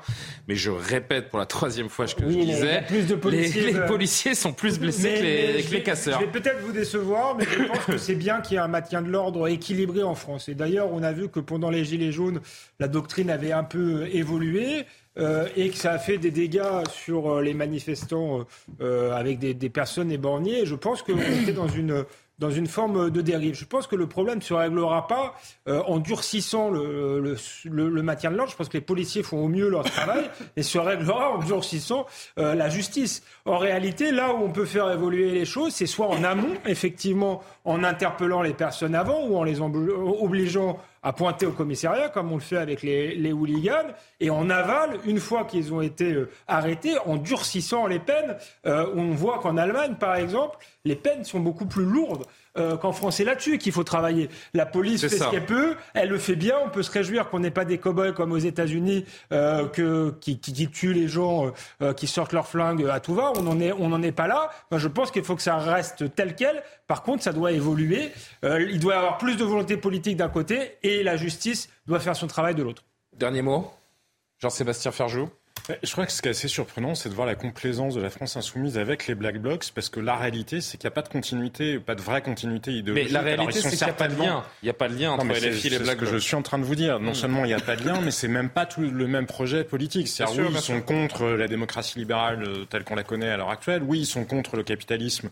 C'est une chose, mais en gros, pour les Black Blocs, c'est un peu plus proche de mouvances anarchistes où un bon État, c'est un État qui n'existerait pas. Je ne crois pas que Jean-Luc Mélenchon, dans les références qui sont les siennes, on pourrait imaginer un État qui n'existerait pas. Je pense qu'on aurait plutôt un État qui existerait énormément. Très et on peut ouais. se demander d'ailleurs de ce point de vue-là, quand on voit les régimes dont s'est longtemps inspiré Jean-Luc Mélenchon, les, les réponses policières qu'ils ont eues au Venezuela, il y a eu plus de 5000 morts réprimés par le régime dans des manifestations. Pour le coup, là, on parle vraiment de manifestants tués. Donc c'est vrai que c'est un peu étonnant quand on les entend euh, en France n'avoir aucun recul là-dessus. Mais vous avez vu que le Parti communiste aujourd'hui a tweeté, a fait un tweet assez euh, intéressant, rappelant justement, en, re- en rediffusant euh, une, une affiche du Parti communiste qui devait dater des années 60, en disant le Parti communiste est le seul parti qui justement protège les travailleurs en ne l'exposant pas à la violence euh, des mouvements d'extrême gauche, des trotskistes, etc. Et donc, mais c'est important, c'est important parce que on a besoin des black blocs, ils existent. Il y a un vrai sujet d'enseignement. Vous avez vu à Lyon hier, il y avait quand même 2000 casseurs et 1000 dont 1000 black blocs pour 17 000 ma- manifestants. Vous imaginez la proportion La police était submergée, vraiment submergée. Donc, on a un sujet en amont d'enseignement et on a un sujet de volonté politique aussi, mais chez tout le monde, parce que là, on a l'impression que finalement, on a les uns qui attendent la mort d'un policier, les autres qui attendent la mort d'un manifestant pour essayer de remporter On est leur dans un statu quo qui est en effet très profondément, inquiétant. profondément toxique. C'est vrai, Jean-Sébastien. Euh, je rappelle euh, d'ailleurs pour conclure cette thématique que Laurent Nunez, le préfet de police de, de Paris, sera l'invité de Laurence Ferrari demain dans l'interview politique de la matinale, donc à, à 8h15 précisément en direct sur, euh, sur CNews. Autre euh, thème à aborder, il nous reste une trentaine de minutes. Trois thèmes euh, ensemble.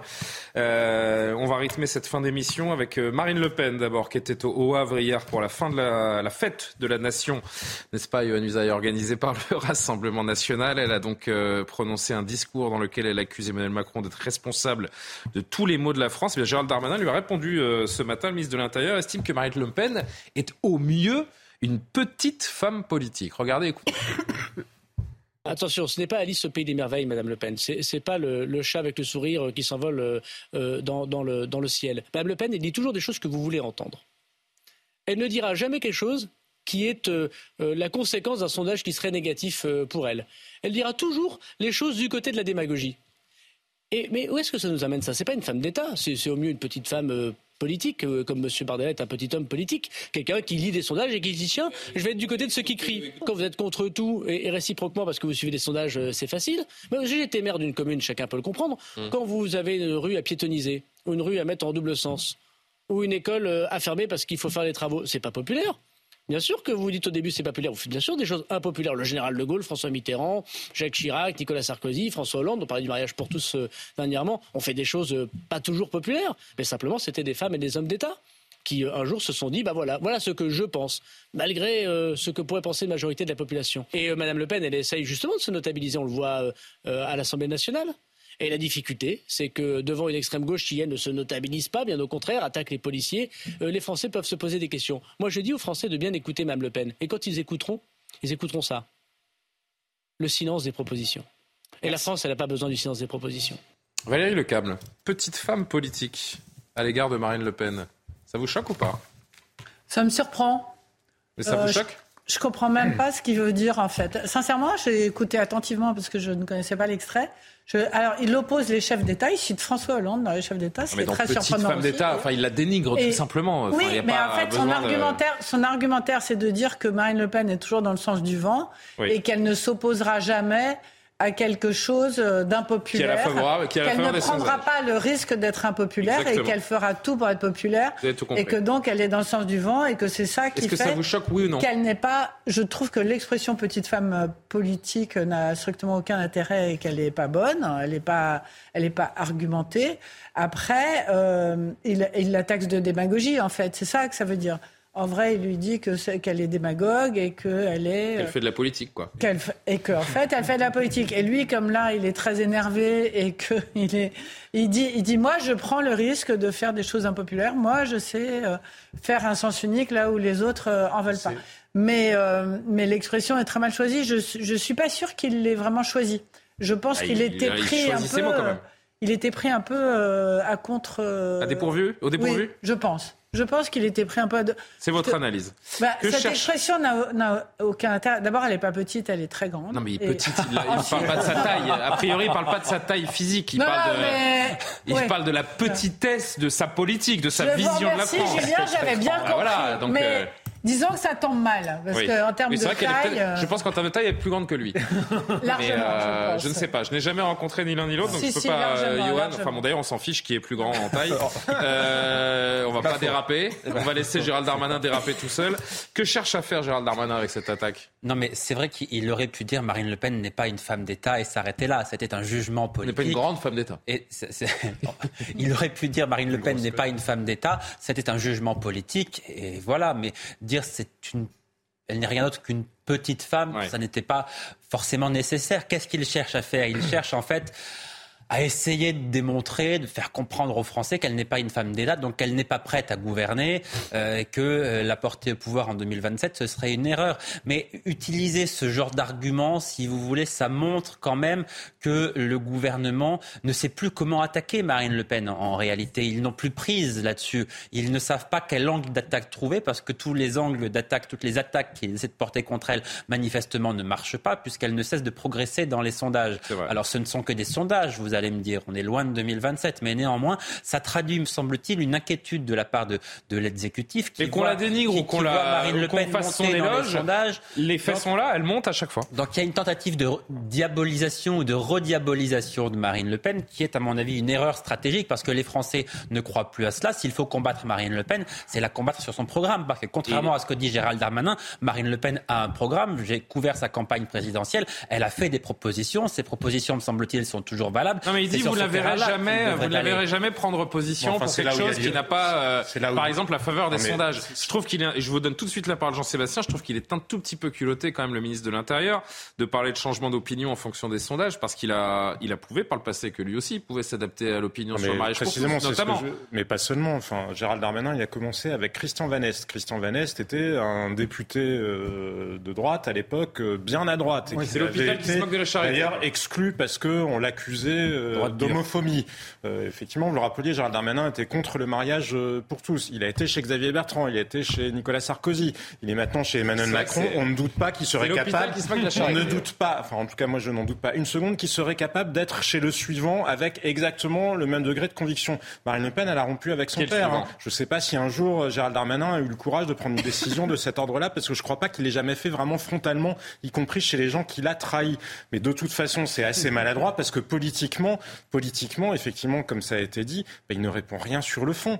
Non. Il ne répond rien sur le Et c'est vrai qu'elle ne prend jamais de position minoritaire dans les sondages également. Euh, il y a une part de vérité dans ce qu'il dit, Gérald Darmanin. bah, euh, ça dépend probablement. Euh, probablement Est-ce que Marine Le Pen a pris dans son et, et Johan euh, me, et je me contrôle vu qu'il connaît mais très elle est dans l'opposition. Mais elle est dans l'opposition. Vous voyez bien que quand elle est en période de campagne électorale, elle a un programme où elle assume son programme pour le coup. Quelle position lui- minoritaire dans les sondages a tenu Marine Le Pen ces dernières années? Y en a-t-il une?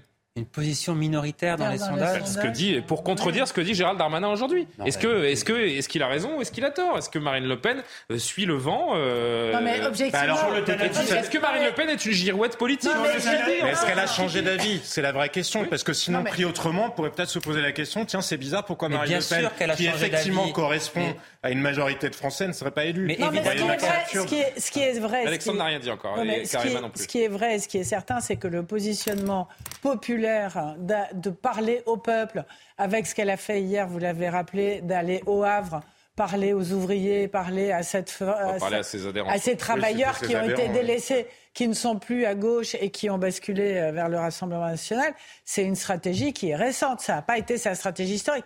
On l'en- on l'entend moins parler d'immigration et plus de social qu'avant. Ça, c'est. Alexandre Devecchio, Non, mais pour conclure je- sur ce sujet. J'ai envie de dire que Gérald Darmanin est petit. Ça sointe le, le- le- le mépris. euh, ce qu'il ce raconte, il y, a, il y a un peu de ça. Vous allez avoir des problèmes. Euh, bah, j'assume et j'assume qu'on pourrait à la limite euh, entendre euh, cette condescendance si lui-même était un grand homme d'État. Mais il faut se poser la question de son bilan. Gérald Darmanin. C'est pas un grand homme d'État en peu- devenir, Gérald C'est un peu le, le sous-Nicolas Sarkozy. C'est-à-dire qu'il aimerait Nicolas Sarkozy, il bombe le torse, mais il a un bilan euh, zéro. C'est l'homme du Stade de France. Euh, je le répète, c'est l'homme de l'Océan l'homme de l'imam Viking qui a accueilli l'Océan Viking et qui a laissé partir euh, des clandestins dans la nature, qui en termes d'OQTF a zéro résultat depuis euh, je sais plus combien de temps il est là, euh, mais ça, ça, ça commence à faire un moment. Trois ans. Donc euh, voilà, on peut prendre Il a- des il a postures réussi de, le de à mais quand on a un excellent Oui, bilan. Or, Gérald Darmanin, c'est le ministre de la parole. Il dit parfois des choses, pas. euh, il dit parfois des choses justes que certains pourraient juger euh, dans le vent, d'ailleurs aussi euh, euh, démagogiques. Mais en termes de résultats, euh, il va falloir se poser la question. C'est vrai qu'on n'a pas bilan. entendu beaucoup Marine Le Pen durant la mais- réforme des retraites. J'essaie de trouver des de me faire l'avocat de Gérald Darmanin, puisque euh, tout le monde le, le récuse sur ce plateau. Euh, on n'a pas beaucoup entendu Marine Le Pen durant la réforme des Qu'est-ce retraites. que vous Il l'accuse qu'elle aille s'allier avec la CGT. Est-ce qu'elle s'est pas la planquée CGT Alors, j'ai- Karima, peut-être. Vous croyez que la CGT aurait accepté qu'elle défile à ses côtés Enfin, il ne s'agit pas de défiler avec la réforme des retraites, mais de faire des pro- contre-propositions et d'élever la voix, notamment lors des débats euh, dans les assemblées. Brick. elle n'a rien eu à faire, hein, puis euh, elle a monté oui. dans les sondages. Elle a quand elle même gardé. BZF pour elle? Elle a quand Voilà. même dit ce qu'elle pensait sur la réforme euh, des retraites. Elle pense pas la même chose que Gérald Darmanin, mais c'est quand même euh, autorisé, je pense. mais eux, ils avaient un programme quand même euh, 60 ans. Non, mais il aurait euh, pu l'appeler Madame, laissez finir, Madame laissez finir. Feldo. Non, mais je pense que il aurait pu l'appeler Madame Je pense qu'on on se grandit jamais à rabaisser les autres et c'est ce qu'il a fait. Et je pense que dans ce cas-ci, M. Darmanin Oui, a perdu des points. Je pense que c'est lui-même qui s'est abaissé. Alors que dans ce cas-ci, il y a, il y a mille et une raisons d'attaquer euh, Marine Le Pen, son programme, euh, son attitude. Je pense qu'il aurait pu gagner justement des points à cibler euh, certains éléments clés du programme de Marine Le Pen, même dans, dans sa personnalité. Je, je ne sais pas, mais vraiment de l'attaquer comme ça, je pense que c'est lui qui en sort perdant. Le fait de, dernier mot, euh, Jean-Sébastien, le fait de cibler Marine Le Pen comme ça, ça montre bah, qu'elle fait peur, surtout à l'exécutif, que c'est une, une candidate sérieuse pour, euh, pour 2027 et que le gouvernement la craint. Oui, certainement. Est-ce à juste titre? Ça, ça reste une autre question, parce que pour le coup, le Rassemblement national, moi, j'ai pas trouvé que Marine Le Pen était très habile dans son discours euh, d'hier. Elle est habile dans le sens où elle a bien compris ce que les Français pensaient en majorité d'Emmanuel Macron et qu'elle surfe sur cette vague-là, mais elle fait pas non plus de vraies propositions. Parce que si on souhaite une alternance, pour le coup, elle respecte plus les institutions que Jean-Luc Mélenchon qui pense qu'il va arriver à gagner dans la rue. Elle, elle se projette dans le cadre d'élections. Quand même, ça, c'est au moins dans le cadre des institutions.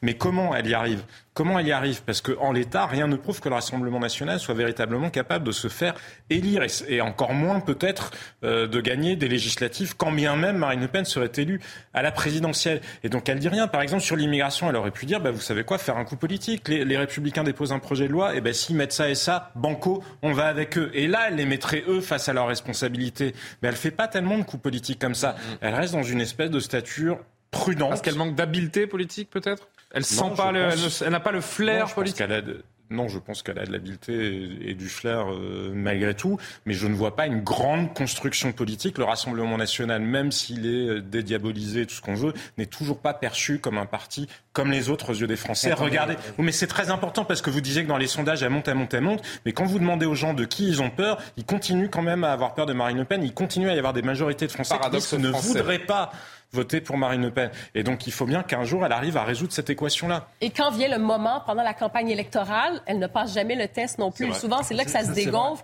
Il y a un test qui arrive, on regarde euh, et non, euh, effectivement, ça ne fonctionne pas. Ah, je vous me faisais non, non, en fait. Non, mais c'est des, petits, euh, des petites feintes. Non, mais là, c'est vrai que depuis un an, Marine Le Pen progresse dans les sondages sans faire beaucoup de choses. Donc, elle aurait tort, effectivement, de se mettre davantage sur le devant de la scène et de prendre des risques politiques. En politique, quand vous progressez euh, sans être trop exposé, c'est plutôt bien et vous en profitez. Mais la réalité aussi, c'est que Marine Le Pen a souvent été euh, une, assez élevée dans les sondages, alors jamais à ce stade. Et au moment de l'élection, on, on, constate qu'elle baisse. Elle, elle est souvent surestimée dans les sondages et au moment de l'élection, on constate que ça n'est plus le cas. Donc euh, elle est là face à une équation, effectivement, que pour l'instant, elle n'a pas réussi à résoudre. Pardon, je suis un peu perturbé parce que je vois Jean-Sébastien euh, qui se touche les cheveux. Qu'est-ce que vous avez Je sais pas, il y a le fameux Jacques euh, qui veut faire des manifestations ah, demain. Qui, vous dit que vous êtes mal coiffé.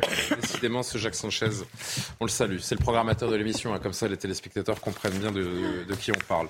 on fait le JT, le point sur l'actu rapidement. Et on va parler d'une info qui est un peu passée inaperçue. Je suis sûr qu'une bonne partie des téléspectateurs spectateurs qui nous regardent, qui n'ont pas vu passer ça, mais ça peut être intéressant de l'analyser et se demander si ça peut être euh, importé euh, en France. Le gouvernement de Giorgia Meloni qui euh, met fin à l'équivalent du RSA. En, Italie. Et puis on va s'intéresser au couronnement de Charles, ah. Charles III, qui sera couronné samedi. On a Sarah Menaille qui est sur place, ah on aura toutes les infos. À tout de suite. Le rappel de l'actu, Michael Dos Santos. Elisabeth Borne hausse le ton après les manifestations du 1er mai. À l'Assemblée nationale, la Première ministre a jugé la violence contre les forces de l'ordre intolérable, les images insupportables. Pour elle, un nouveau palier a été franchi dans la violence contre les policiers et les gendarmes. Les soignants sans schéma vaccinal complet contre le Covid-19 vont pouvoir être réintégrés à la mi-mai. L'annonce a été faite par François Braun. Le ministre de la Santé a prévu la parution d'un décret pour acter cette décision. Elle fait suite à l'avis favorable fin mars de la Haute Autorité de Santé. Et puis voyager dans toute l'Allemagne pour seulement 49 euros par mois, c'est désormais possible. Le Deutschland Ticket offre un accès limité aux bus, métro et aux trains. Seuls les TGV sont exclus. La mesure vise à soutenir la population face à l'inflation, mais aussi à favoriser les transports moins polluants. Attention.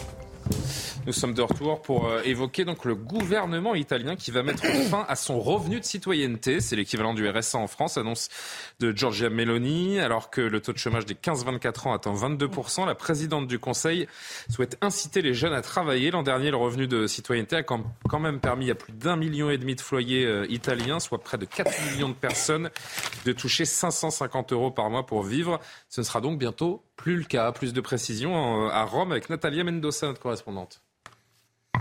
L'exécutif ultra-conservateur de Giorgia Meloni a annoncé la réduction des aides sociales accordées aux Italiens les plus pauvres, une décision qui a euh, soulevé une avalanche de critiques de la part euh, de l'opposition et des syndicats qui accusent euh, le gouvernement italien de condamner les jeunes à la précarité. Et pour cause, Giorgia Meloni, la chef du gouvernement italien, veut exclure les jeunes des ayants droit aux allocations et abolir le revenu de citoyenneté, une allocation qui jusqu'à présent incluait toutes les personnes à très bas revenus en Italie. À partir du 1er janvier 2024, cette allocation sera remplacée par celle baptisée le chèque d'inclusion, une aide de 500 euros mensuels pendant 18 mois, limitée aux familles dans lesquelles sont présents des mineurs, des handicapés ou des personnes âgées de plus de 60 ans. Et en ce qui concerne les jeunes et les adultes en âge de travailler, le gouvernement a annoncé euh, la mise en place euh, de programmes de formation professionnelle, l'assouplissement euh, des embauches en contrat à durée déterminée et l'exonération euh, des cotisations patronales pendant un an pour les entreprises qui recrutent un allocataire du chèque d'inclusion. Le gouvernement de Giorgia Meloni qui trouve cette mesure trop coûteuse, qui voit un instrument d'assistanat. L'opposition italienne dénonce, elle, une criminalisation des, plus pauvres.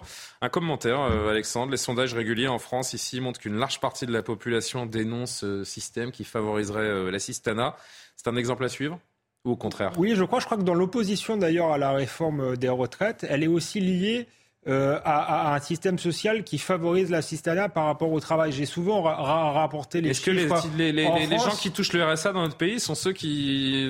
Alors, quand, on touche 600 euros par mois, est-ce qu'on peut dire qu'on est un assisté En France, c'est un peu plus parce que le, le, le, niveau de vie est, est différent de, non, non, mais c'est un peu plus 600 euros l'Italie. Tous les, tous, les, tous ceux qui touchent le RSA sont sans doute pas, parce qu'on a aussi un pays qui, qui traverse une crise profonde de désindustrialisation et il y a des, euh, des régions où les extrêmement difficile de euh, d'avoir un emploi, mais il y a aussi des gens, euros il y a aussi, aussi des personnes qui refusent euh, les propositions euh, de, de, de, Pôle Emploi. Et là, je pense que oui, on peut pas tolérer ce, ce système-là. Et puis, je crois que plutôt que de demander des efforts à ceux qui travaillent déjà, essayons de tout faire pour que les 10 millions de personnes qui ne travaillent pas en France se, remettent se remettent au travail. Donc, je pense que on aurait commencé par faire les économies là-dessus sur ce type de dépenses sociales-là, euh, à la limite, la réforme des, retraites serait mieux passée parce que ce serait dit, on demande aussi des efforts à ceux qui ne travaillent pas.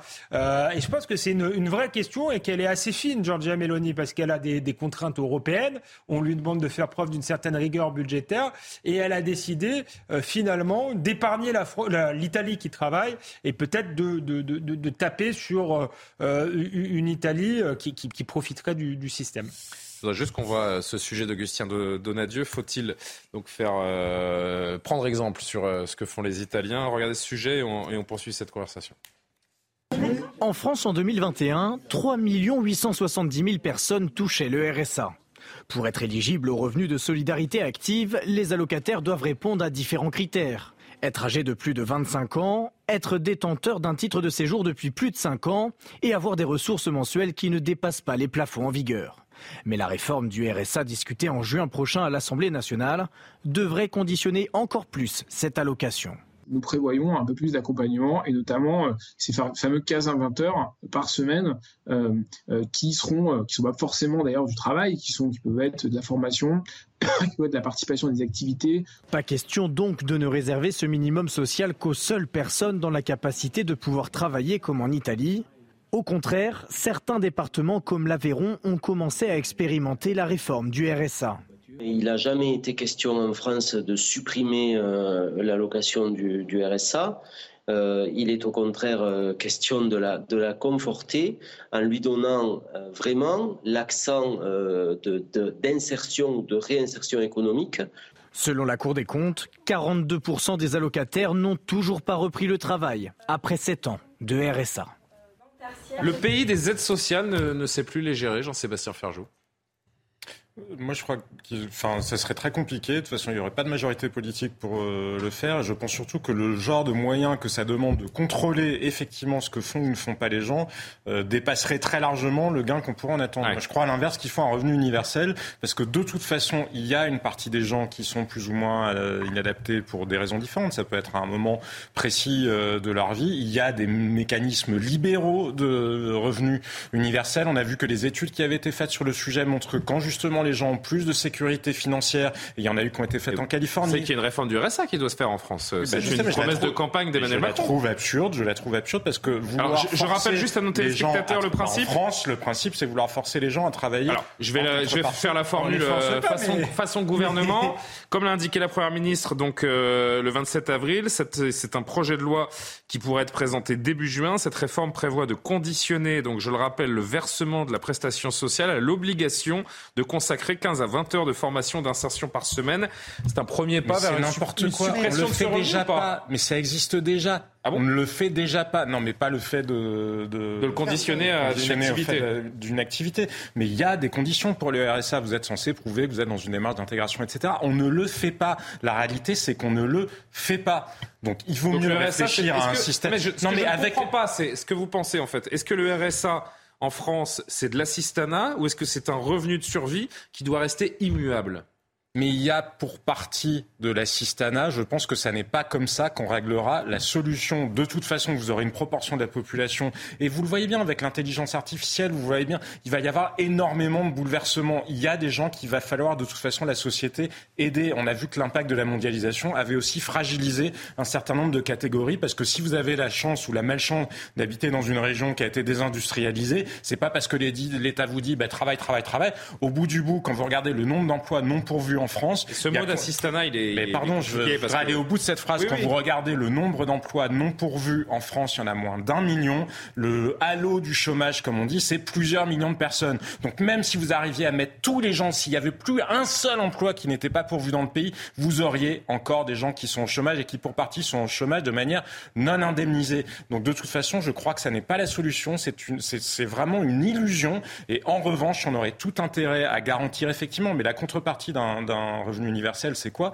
La contrepartie, c'est d'avoir une simplification de la fiscalisation pour tout le monde moi, j'ai un certain malaise, en fait, avec euh, ce que j'ai vu en Italie. Je, trouve sincèrement qu'on s'acharne euh, auprès des personnes qui sont les, plus précaires. Je veux dire qu'on fasse, oui... C'est ce que dit l'opposition. Hein. Criminalisation des plus pauvres en Italie. Mais pour moi, ça représente, en fait, c'est le dernier filet social avant que vous vous retrouviez dans la rue, littéralement. Donc, euh, est-ce qu'on ne peut pas trouver d'autres solutions? lutter, je ne sais pas, pour l'évasion fiscale, par exemple? lutter contre la fraude, ouais, ça paraît en effet Il y aurait probablement plus de millions à les récupérer de ce côté-là. Donc, non, je trouve que cette espèce de contrôle, je comprends qu'il faut des conditions, respecter les conditions pour pouvoir toucher euh, ce, revenu euh, minimum, mais ensuite, ces surconditions et d'en rajouter, je trouve qu'au contraire, on, met de l'humiliation en plus euh, pour ces personnes-là. Et non, je, trouve, quand on parle de 580 euros par mois, excusez-moi, là, mais qui va s'enrichir avec... en 550 en Italie, 607 oui, en France. Ça. Moi, je parlais en Italie, c'est 581, mais en France, un peu plus. 607, Bon, on parle vraiment de s'enrichir ici avec ça. Alors euh, non, je pense qu'il faut, euh, il faut non, mais ce qui, garder que, raison quand même. Ce que certains dénoncent, ce que certains dénoncent, c'est qu'il y a des gens qui arrivent à frauder le RSA et avoir une activité parallèle, le qui font que le RSA est, un peu le beurre dans les épinards. C'est autre chose. Allez, dernier mot parce que je voudrais qu'on parle d'un sujet un petit peu plus positif. C'est le couronnement de Charles dans trois jours. Dans Sincèrement, Giorgia Meloni, elle a fait une provocation absolument hallucinante. Elle a annoncé ça le 1er mai. Oui, c'est vrai. le jour de la fête du travail. La fête des travailleurs en Italie. Donc, qu'est-ce qu'elle a annoncé aux gens? C'est que pour la fête du travail, elle arrêtait. des travailleurs, on va dire. L'équivalent euh, du RSA. Donc, imaginez, imaginez la, la tension sociale qu'il y a dans ce pays. On ferait la même chose en France.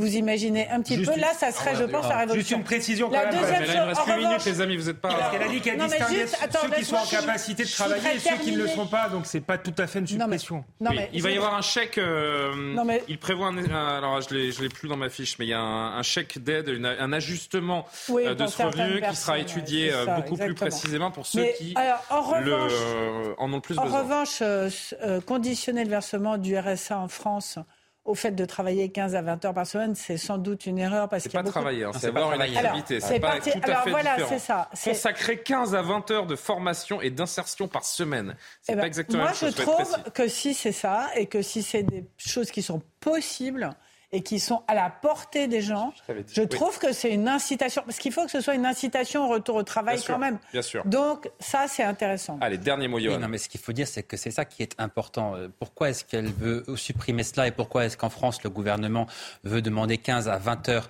de formation? C'est parce que euh, c'est pour inciter au retour au travail. Parce que euh, la Cour des comptes, notamment, a rendu un rapport et on se rend compte que... Oui, mais il y a des personnes qui sont RSA qui ne retourneront jamais au travail, qui, pour des raisons X ou Y, ne pourront pas retourner travailler cela, d'accord.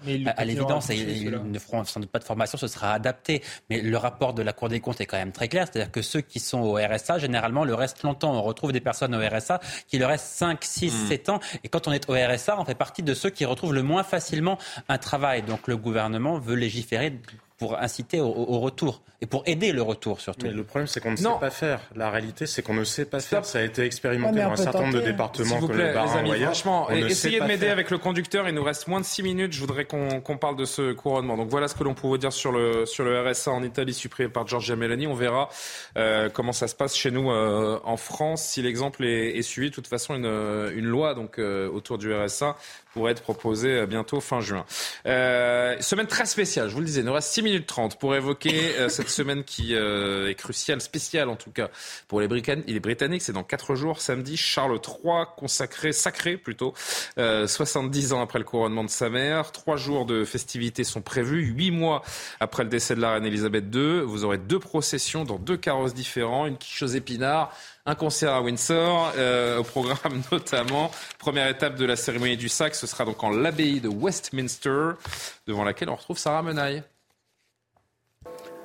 Le compte à rebours est lancé pour ce grand couronnement historique. Ici, en l'abbaye de Westminster, se prépare une cérémonie religieuse très ancrée dans la tradition monarchique britannique. Samedi, un peu avant midi heure de Paris, Charles et Camilla vont arriver ici en carrosse depuis le palais de Buckingham et des milliers de personnes sont attendues le long de ces avenues. Des milliers de personnes qui vont espérer, bien sûr, apercevoir le couple royal. Alors, ce seront un peu plus de 6000 militaires britanniques qui vont être mobilisés pour l'occasion en plein cœur de la capitale.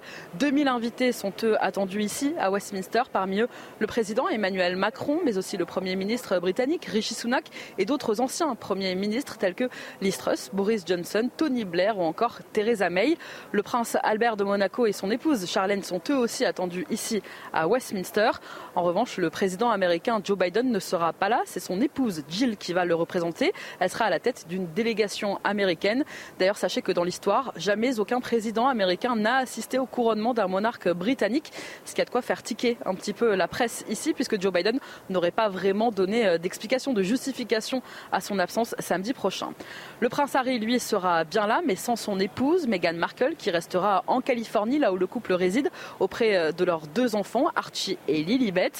Au menu samedi soir au palais de Buckingham, une quiche végétarienne, épinards, fèves et estragon, un choix du roi qui a beaucoup fait parler ici au Royaume-Uni ces dernières semaines.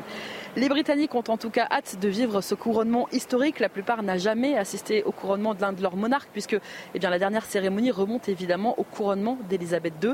C'était le 2 juin 1953, il y a plus de 70 ans. Tout le monde a réservé son samedi euh, devant CNews pour suivre tout ça en direct Moi, je suis invité, donc si vous voulez. Vous êtes invité, c'est vrai ça. Il m'a montré son carton d'invitation. Vous êtes euh, invité à regarder ça depuis euh, votre bureau à CNews. en effet, Yohan. Pourquoi cet événement est-il aussi attendu, commenté, observé partout dans le monde? Parce que la monarchie britannique, quand on parlait de la reine, d'ailleurs c'est ce que Emmanuel Macron avait dit dans son hommage à Elisabeth II, en disant pour les Britanniques c'est votre reine, pour euh, le reste du monde et pour les Français c'est la reine. Et effectivement c'est la reine ou le roi. On omet de dire que c'est la reine d'Angleterre ou maintenant le roi, euh, enfin du Royaume-Uni d'ailleurs hmm. plutôt que plutôt que d'Angleterre. Voilà, parce que ça fascine le monde entier. On le voit bien. Il y a cette fameuse série sur Netflix aussi, euh, The Crown. Leur vie, on connaît tous leur vie. On suit, enfin, ou en tout cas, ça suit. On n'est pas obligé de le suivre dans les détails, mais chacun peut s'en souvenir. Je me pose une question bête. Voilà. Est-ce qu'Emmanuel Macron et son épouse Brigitte seront les seuls Français des 2200 invités euh, samedi, on a manifestement oui. oui. Ce seront les seuls Français. Hein, parce qu'il y a déjà très peu de Britanniques qui sont invités. Normalement, il y a les ducs, tous les pères du royaume qui étaient invités, et là, ils n'ont invité que. Ils ont essayé de diversifier la foule, beaucoup moins. Le couronnement d'Elisabeth II, ça devait être 8 à 10 000 personnes. Là, il y en a que 2000, donc ils ont vraiment taillé dans, le, dans les effectifs, et ça a fait grincer beaucoup de dents. Il a fallu se priver de, il a fallu se priver de Sir Ferjou. Mais en fait, la, grande question, la grande question quand même, c'est c'est que The Crown, la série sur Netflix, euh, ça a quand même fait rêver les gens. En plus, c'était pendant. Si, quand même, c'était pendant le couvre-feu, les confinements, les machins, oui, etc. Parce que vous, vous avez découvert. le cas personnel de Valérie Lecam n'est pas une légende. Hein, non, mais après, non, mais après c'est vrai que quand on voit euh, Charles et, et, Camilla qui ont 73 euh, et 75 ans à peu près respectivement, la question qu'on peut se poser, c'est... Camilla est plus âgée que Charles? Bah, Apparemment, Bon, bref. Enfin bon, dis donc, ils ont, euh, ils Elle est plus âgée, entre, ouais, entre 70 et 75 ans. Est-ce que ça va faire rêver le monde entier de la même façon que la reine Elisabeth dont on continue de parler? Ce n'est pas le couronnement de la reine Elisabeth qu'on va voir, mais celui de Charles III, et qui, elle, avait euh, une vingtaine d'années quand elle a accédé au trône. Est-ce que, est que, la féerie va fonctionner de la même façon? C'est une question, quand même. Ça va fonctionner, Karima? Bah oui, ça va fonctionner, ça va attirer. C'est votre, euh, votre, roi, Karima. Oui, mais oui, c'est vrai que ça, c'est votre ouais, roi. Mais ça, c'est très, ouais, c'est très drôle parce qu'au Canada, c'est assez partagé. Canada, anglais, ils sont très, très, très là-dessus. Il va y avoir des programmations les spéciales. Québécois, non? Oui, au Québec aussi, on va regarder rebelles, ça. Vous, les mais on aime en parler pour dire qu'on s'en fout. Ah oui, d'accord. Vous voyez un peu? euh, non, mais moi, je pense que cette fascination, quand même, et si une série The Crown euh, et tout ça, c'est parce qu'il y a une fascination à la base. Quelle institution est capable d'être stable au, cours, au fil des siècles, hein, de rester comme ça. Il y, en a pas, stable. Elle vacille un peu, hein, ah, la monarchie. D'ailleurs, Meghan Markle va briller par son absence. Oui, hein, mais ça euh. prend quand même des intrigues et tout ça. Mais ce que je veux dire, c'est que quand même euh, cette présence de rituel, de stabilité, de même un côté sacré, on a tellement plus ce genre de choses aujourd'hui. Alors quand il y a une institution qui doit on regarde incarner, ça un peu avec envie aussi. Ben, oui. Je sais pas, envie ou euh, peut-être même il y a une forme de, de sécurité à regarder. Peut-être que dans ce monde qui bouge toujours, ben, il y a des choses qui restent avec des traditions et ça rassure, je pense, beaucoup de gens. Petite image à quelques jours du grand événement, donc Buckingham Buckingham Palace a dévoilé quelques détails des robes qui seront portées par le couple royal. La tradition veut que chacun des deux époux porte deux tenues. Une robe d'État déjà portée par des membres de la famille royale lors d'événements passés, une robe d'apparat ou de succession portée après le couronnement. Regardez ça, c'est superbe. Charles portera une robe d'État déjà portée par son grand-père, le roi George VI, en 1937. Camilla, Camilla revêtira une robe réalisée pour la reine Elisabeth II en 1953. C'est beau, hein? Non? Ça, c'est sublime. je vous vois bien avec ce petit gant, euh, Johan. Oui. Adresser un soufflet à, un manant. Vous me voyez bien roi. Je vous vois. Euh, oui. Invité puis roi. Non, mais on voit toutes ces choses. De ceinture, c'est pour, Alexandre, ça, la petite boucle de ceinture dorée avec ah, vos petits Très bien. Toutes ces choses qui prennent du temps, de l'artisanat. C'est magnifique. Et le trône, on n'a pas montré le trône, mais on avait montré en image de fin. Je me souviens. Si Alexandre doit être furieux, lui qui trouve que les membres du Conseil constitutionnel sont trop vieux. Alors là. Ah. Regardez-moi ce gant, ce trône. Alors, trône. Ah, on peut pas remettre le trône rapidement? Mais il prétend pas être démocrate. Le trône qui a été rénové le trône qui a, je sais pas combien, euh, mille ans ou en tout cas des, plusieurs siècles, qui a été rénové, euh, poncé. Voilà.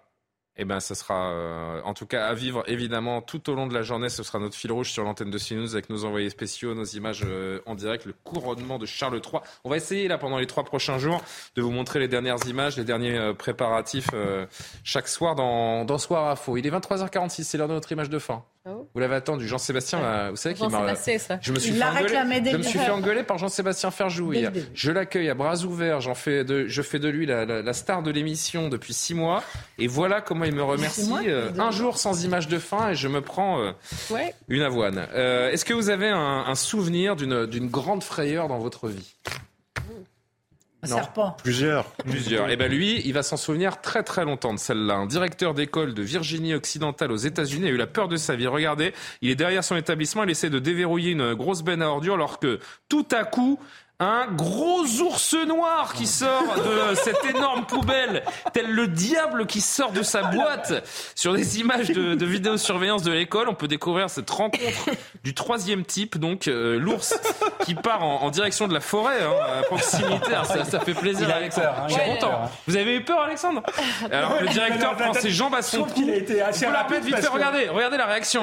Regardez, il, on l'a mise en boucle, c'est super. Il a, vu que c'était. On se demande d'ailleurs qui de l'homme ou de l'animal a eu le plus peur. Hein. Regardez, hop, bah, bonjour monsieur. Ah, c'est impressionnant quand même. On se demande qui a eu le plus peur des deux parce que l'ours aussi est tétanisé, en tout cas s'en va euh, en courant. Moralité euh, à cette histoire, on sait ce qui entre dans une poubelle, mais il faut toujours de se, méfier, se méfier de ce qui en sort. Ah. N'est-ce pas? Ouais, alors pensez-y euh, quand vous allez descendre vos sacs Je suis pas peu fier de cette image. C'est où Ça se passe en Virginie occidentale, aux États-Unis, cher ami. Ah vous oui, écouter hein, quand je vous raconte les. vous vous souvenez qu'il y a peu, de temps, vous nous avez diffusé un eh ours en Caroline du Nord. Merci Jean-Sébastien. En Caroline du Nord, il y a quelques Hey, it's Paige DeSorbo from Giggly Squad. High quality fashion without the price tag. Say hello to Quince. I'm snagging high-end essentials like cozy cashmere sweaters, sleek leather jackets, fine jewelry, and so much more. With Quince being 50 to 80% less than similar brands. And they partner with factories that prioritize safe, ethical, and responsible manufacturing. I love that. Luxury quality within reach. Go to quince.com slash style to get free shipping and 365 day returns on your next order. Quince.com slash style.